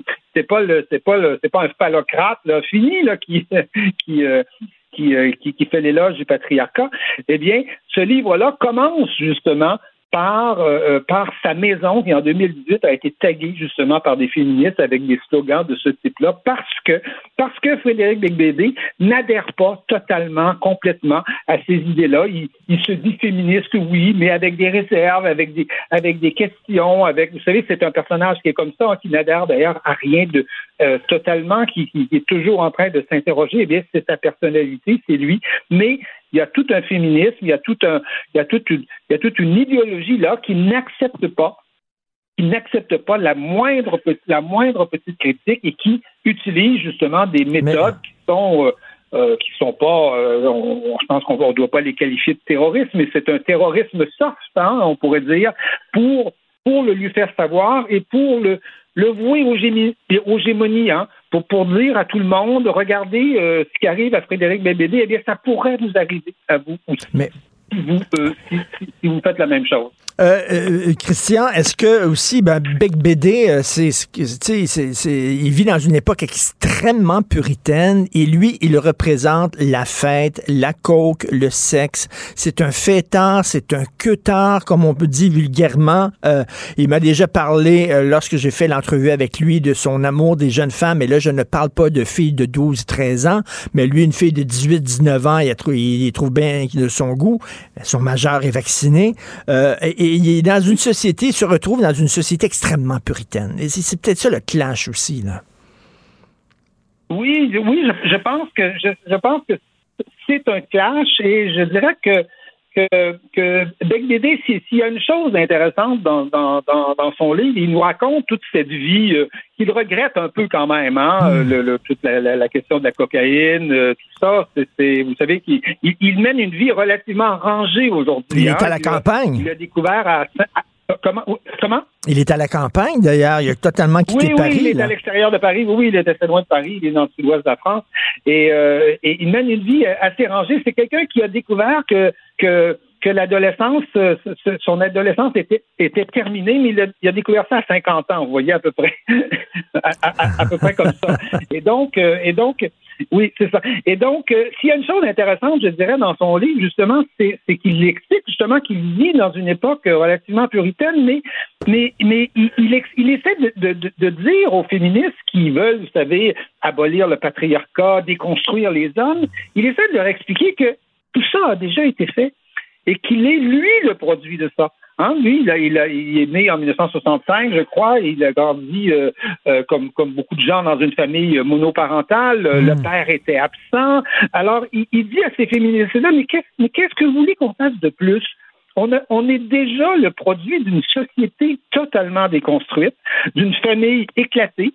La plupart des gens souvent vivent aujourd'hui dans des familles éclatées. Euh, ces hommes-là ont été les hommes qui se sont les premiers intéressés au féminisme, c'est la grande époque où il fallait que les hommes et, les et, c'était génial que, les hommes s'occupent de leurs enfants, qu'ils apprennent, qu'ils apprennent à s'occuper de la famille, à assumer les tâches maison. Nous sommes déjà, dit-il, déconstruits, mais que voulez-vous qu'on fasse de plus, qu'on s'occupe des hommes en fait? Eh ben, c'est à peu près ça, voyez-vous, qui, dit aux féministes, et, et, je considère que les féministes sont en retard quelque part sur l'histoire, c'est déjà fait la déconstruction. Mais tout à fait. Et, on est à une époque où il faut reconstruire un petit peu les choses. Et aussi, il dit, euh, ce qui fait partie du charme français, c'est la séduction. Et moi, chaque fois que j'arrive à Paris, c'est ce qui me frappe le plus lorsqu'on se promène dans la rue, les regards entre les femmes et les hommes, les sourires, qui, qui c'est tout. Là. C'est, c'est pas parce qu'on veut aller prendre un verre avec une fille, la fille vous sourit, elle voit qu'on la regarde, qu'on apprécie ses charmes, elle sourit, un petit clin d'œil, on passe, on marche c'est différent. Et il dit ça, faut pas perdre ça. Absolument. C'est d'ailleurs, euh, je dirais, c'est d'ailleurs, euh, c'est d'ailleurs ces codes de la séduction euh, que, la France a poussé effectivement à un très très haut niveau. Ces codes de la séduction, c'est une façon de civiliser l'homme justement, l'homme et la femme, de civiliser les rapports humains.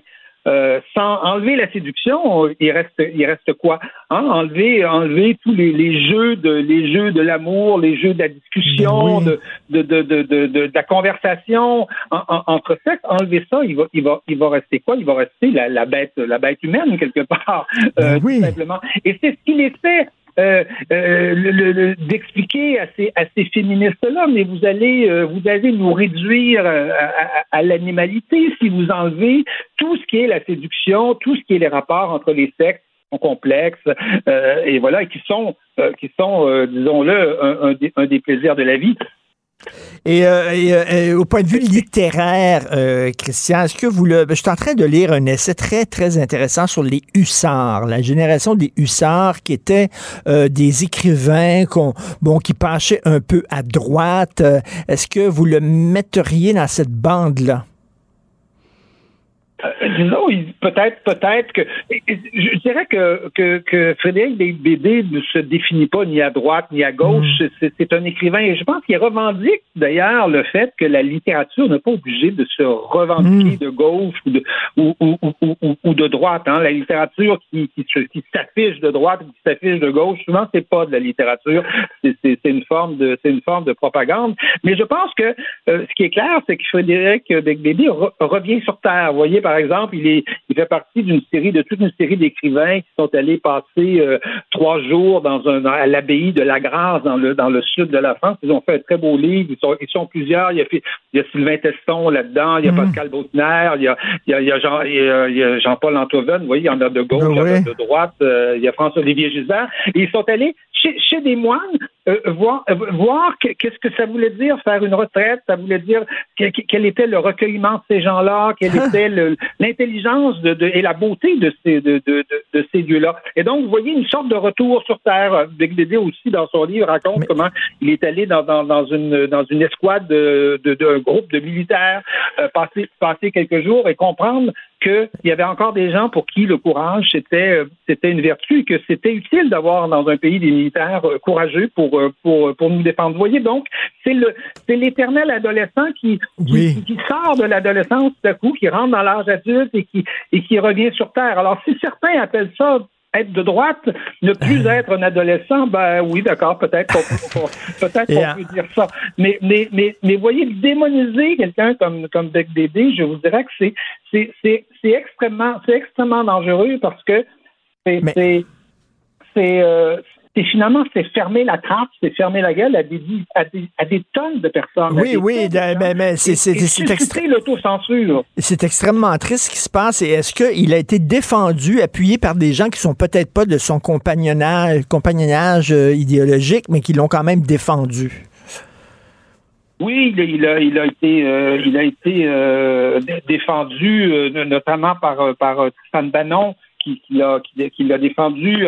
évidemment, il y a des gens en France qui, qui l'ont défendu, mais défendu, mais je, vous dirais que ça n'enlève rien à la, à la gravité de ce genre de geste. Vous savez, on a toujours tendance à dire Oh, c'est un dérapage. Voilà, c'est ça, c'est un dérapage. Mais c'est un dérapage qui a des conséquences extrêmement graves. D'abord, tous les dérapages de gauche euh, quand c'est à gauche, on dit que c'est des dérapages. Vous voyez, en général. Ben et, on s'habitue à ce genre, on s'habitue à ce genre de choses-là. Et qu'est-ce que ça provoque, ce genre de choses-là? Ça provoque, euh, ça provoque très clairement euh, l'autocensure, c'est-à-dire que les tous les, les prochains Frédéric Becbédé ou les prochains euh, mhm. les, prochaines des autres librairies qui voudront inviter des gens des gens comme lui qui ont qui ont des opinions euh, critiques sur sur ce qui se passe dans la société sur ces mouvements-là, eh bien ne, le feront pas, ils, se, ils se tairont. Hein. On, connaît tous nous-mêmes vous, moi, des gens qui, dès qu'on, dès que, dès, qu'on aborde un sujet un peu controversé, euh, regarde ailleurs parce que c'est pas facile aujourd'hui d'aborder ces sujets controversés. on vit dans des périodes extrêmement extrêmement polarisantes où, où je, pense qu'il faut le dire, ces mouvements-là radicaux euh, imposent une certain, un, certain refus du débat. Hein. Mm, non, c'est toujours. Euh, euh, cet hiver, j'étais j'étais j'étais au Québec, j'écoutais, on, nous annonçait à la radio un débat euh, à Radio Canada sur la dépénalisation des drogues, là, une expérience qui a été faite en Colombie-Britannique, à Vancouver notamment. Et puis on l'annonçait toute la journée. Et puis quand est arrivé le débat, on se retrouvait avec deux personnes qui étaient d'accord. vous voyez, vous voyez, hein? on, a, on a eu des mères porteuses sur toutes les télés au, au Québec il n'y a pas longtemps, jamais de. Hmm. Jamais de personnes qui disent non, euh, on, on, s'interroge là-dessus. Pourtant, dans la population, on s'interroge sur ces questions-là. C'est comme si on, on, comprenait plus la démocratie comme un monde de contradictions. Or, la démocratie, c'est la contradiction. Le jour où on sort de la contradiction et on sort des débats, il n'y a plus de démocratie. Tout à fait. Votre, euh, votre texte excellent s'intitule Papa, pourquoi ils ont fait ça? Parce que c'est euh, la, petite fille, en fait, la fille de Beck Bédé, lorsqu'elle a vu les tags sur la maison familiale, elle a demandé à son père, Papa, pourquoi ils ont fait ça? Et d'ailleurs, je seulement euh, dire euh, une petite parenthèse. Vous débutez, j'adore le début de votre chronique. Vous dites il y a ceux qui rêvent ouvertement de casser la gueule aux gens avec qui ils ne sont pas d'accord. Tout le monde qui s'intéresse aux médias sait de qui vous parlez. On la nommera pas. Merci beaucoup. Oui, absolument, absolument. Vous voyez, ces tendances-là sont, sont, là au Québec aussi et, et il faut y prendre garde. Oui, c'est une chroniqueuse qui a écrit ça, qu'elle rêvait de casser la gueule aux gens avec qui elle n'était pas d'accord. Assez hallucinant. Christian Rio, merci beaucoup. Bonne journée. Très bien, merci infiniment. Au, revoir. Martino. Le préféré du règne animal. Bonjour, les petits lapins. Petit lapin, petit lapin. Gilles Bonjour, mon cher Richard. Richard Martineau. petit lapin. La rencontre. Point à l'heure des cadeaux. Je serai pas là, là à vous flatter dans le sens du poil. Point à la ligne. C'est très important ce qu'on dit. La rencontre pro martineau Et ça va pas bien pour la CAQ, hein, Gilles? Ça va pas bien, mais on l'a eu le pif hier? J'ai bien hâte de voir le prochain sondage. Ben oui. Eh bien, c'est pas léger marketing qui travaillait, mais c'est Somme le Soleil et euh, il est très révélateur face au contorsionniste qui est François Legault. Et euh, c'est un sondage sérieux, quand même plus de 1000 personnes à Québec, dans la grande région, des Appalaches, des gens qui sont mécontents. On voit des taux jusqu'à 50% de gens qui sont tannés de l'ambiguïté du contorsionniste à Legault. Alors, la rive sud de Québec risque de changer de couleur. C'est vrai que c'est émotif, c'est un lendemain de veille. Il a encore trois ans devant lui pour nous sortir d'autres lapins de son chapeau, mais en attendant, c'est très inquiétant. Si j'étais un caquiste député dans cette région, je marcherais les fesses serrées et je me vanterais pas trop fortement. Ah oui, là, il faut qu'il tire la plaie parce que les gens, son troisième lien avec du transport collectif, ils en veulent pas. Ils veulent rien savoir de ça. Ils veulent rien savoir, c'est tellement incomplet. Par exemple, on va creuser un trou. Ça va être une moyenne pente parce que le, courrier, le courant est fort entre Québec et Lévis. On s'est-tu arrêté, par exemple, sur l'aspect environnement, l'aspect historique? On creuse, puis là, on trouve un restant d'un rafio ou d'un bateau français ou anglais qui a été coulé là. On trouve des boulets. Tout d'un coup, on trouve un squelette. Ah ben là, il faut appeler les archéologues, Ben il faut appeler les historiens, on arrête les travaux. Tout ça, c'est de l'ambiguïté, tout ça, c'est du temps perdu, sachant fort bien que le défi, le défi est trop gros. Faites donc un pont, bon Dieu, au bout de l'île. Gilles, il trouve une pipe en plâtre. Tout arrête à cause d'une pipe en plâtre.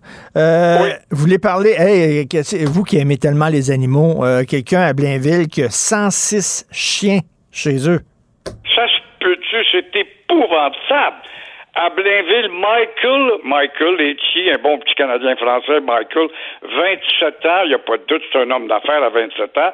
Il est encore en liberté et il n'a pas encore reçu une, une, amende en pleine gueule parce qu'il en mérite une maudite avec son entreprise malsaine de 106 chiens où on aime les animaux, nous, en autant qu'on fasse des affaires avec les animaux. On va vous vendre un beau bulldog français ou un bulldog anglais, un mal en point, c'est pas grave, 5000 dollars.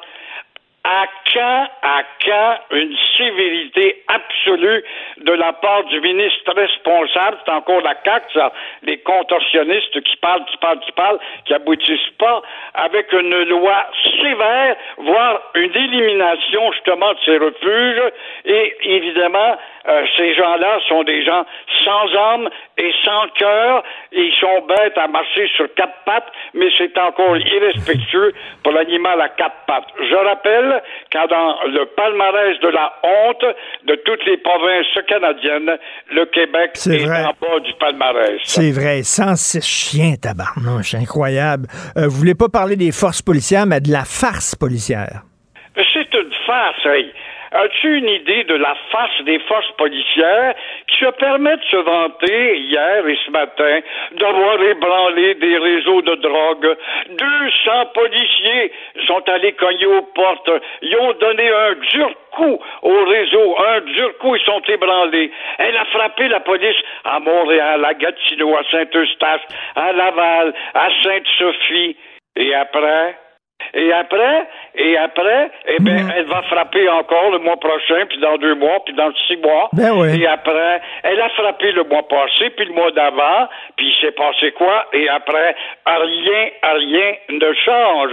Alors, comme dans le cas des gangs de rue, rien ne change. On a une escouade spéciale, des James Bond, rien ne change. Puis après, après, ben, ces gens-là ont des bons avocats un peu véreux. C'est mort, et ils savent fort bien que les règles ne changeront pas.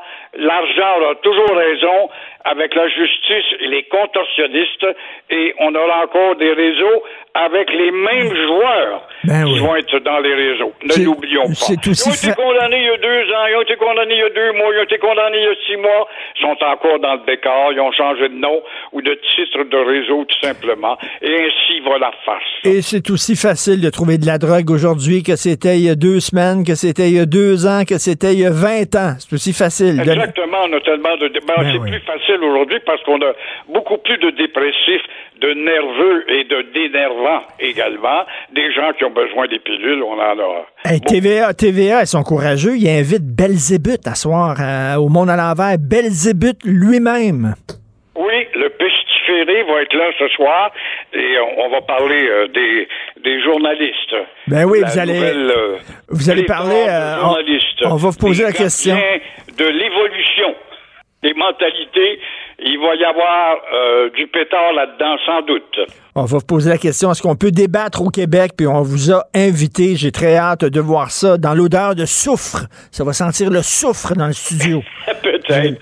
Tu regarderas ça, ça sera sûrement pas. Tout le monde il est gentil, tout le monde il est fin, tout le monde il est heureux, n'est-ce pas? C'est pas tout à fait ça. La société et l'abaissement général des métiers, y incluant celui des journalistes. On va se croiser parce que j'accompagne ma blonde. Elle va être, elle va être au, monde, euh, au monde à l'envers ce soir, mais moi, je l'accompagne. On se verra en coulisses. Merci beaucoup, Gilles. Bon week-end. Toi aussi, au revoir. Merci. Merci à l'équipe formidable à la recherche, une équipe de choc, cinq filles. J'ai-tu le droit de dire ça? C'est-tu condescendant? Benoît dirait, dis pas fille, dis femme. C'est condescendant, ça fait mon nom. Moi, je tripe sur Alain Souchon. C'est un chanteur français que j'aime beaucoup. Alain Souchon, il parle jamais d'hommes et de femmes. Il dit tout le temps des filles et des garçons. Tout le temps. Même si le gars il a 102 ans, parce qu'il dit, on a beau avoir 30 ans, 40 ans, 50 ans. Dans notre corps, on a 9 ans. On est 9 ans. On est des, bon, on m'a dit les femmes, cinq femmes formidables à la recherche.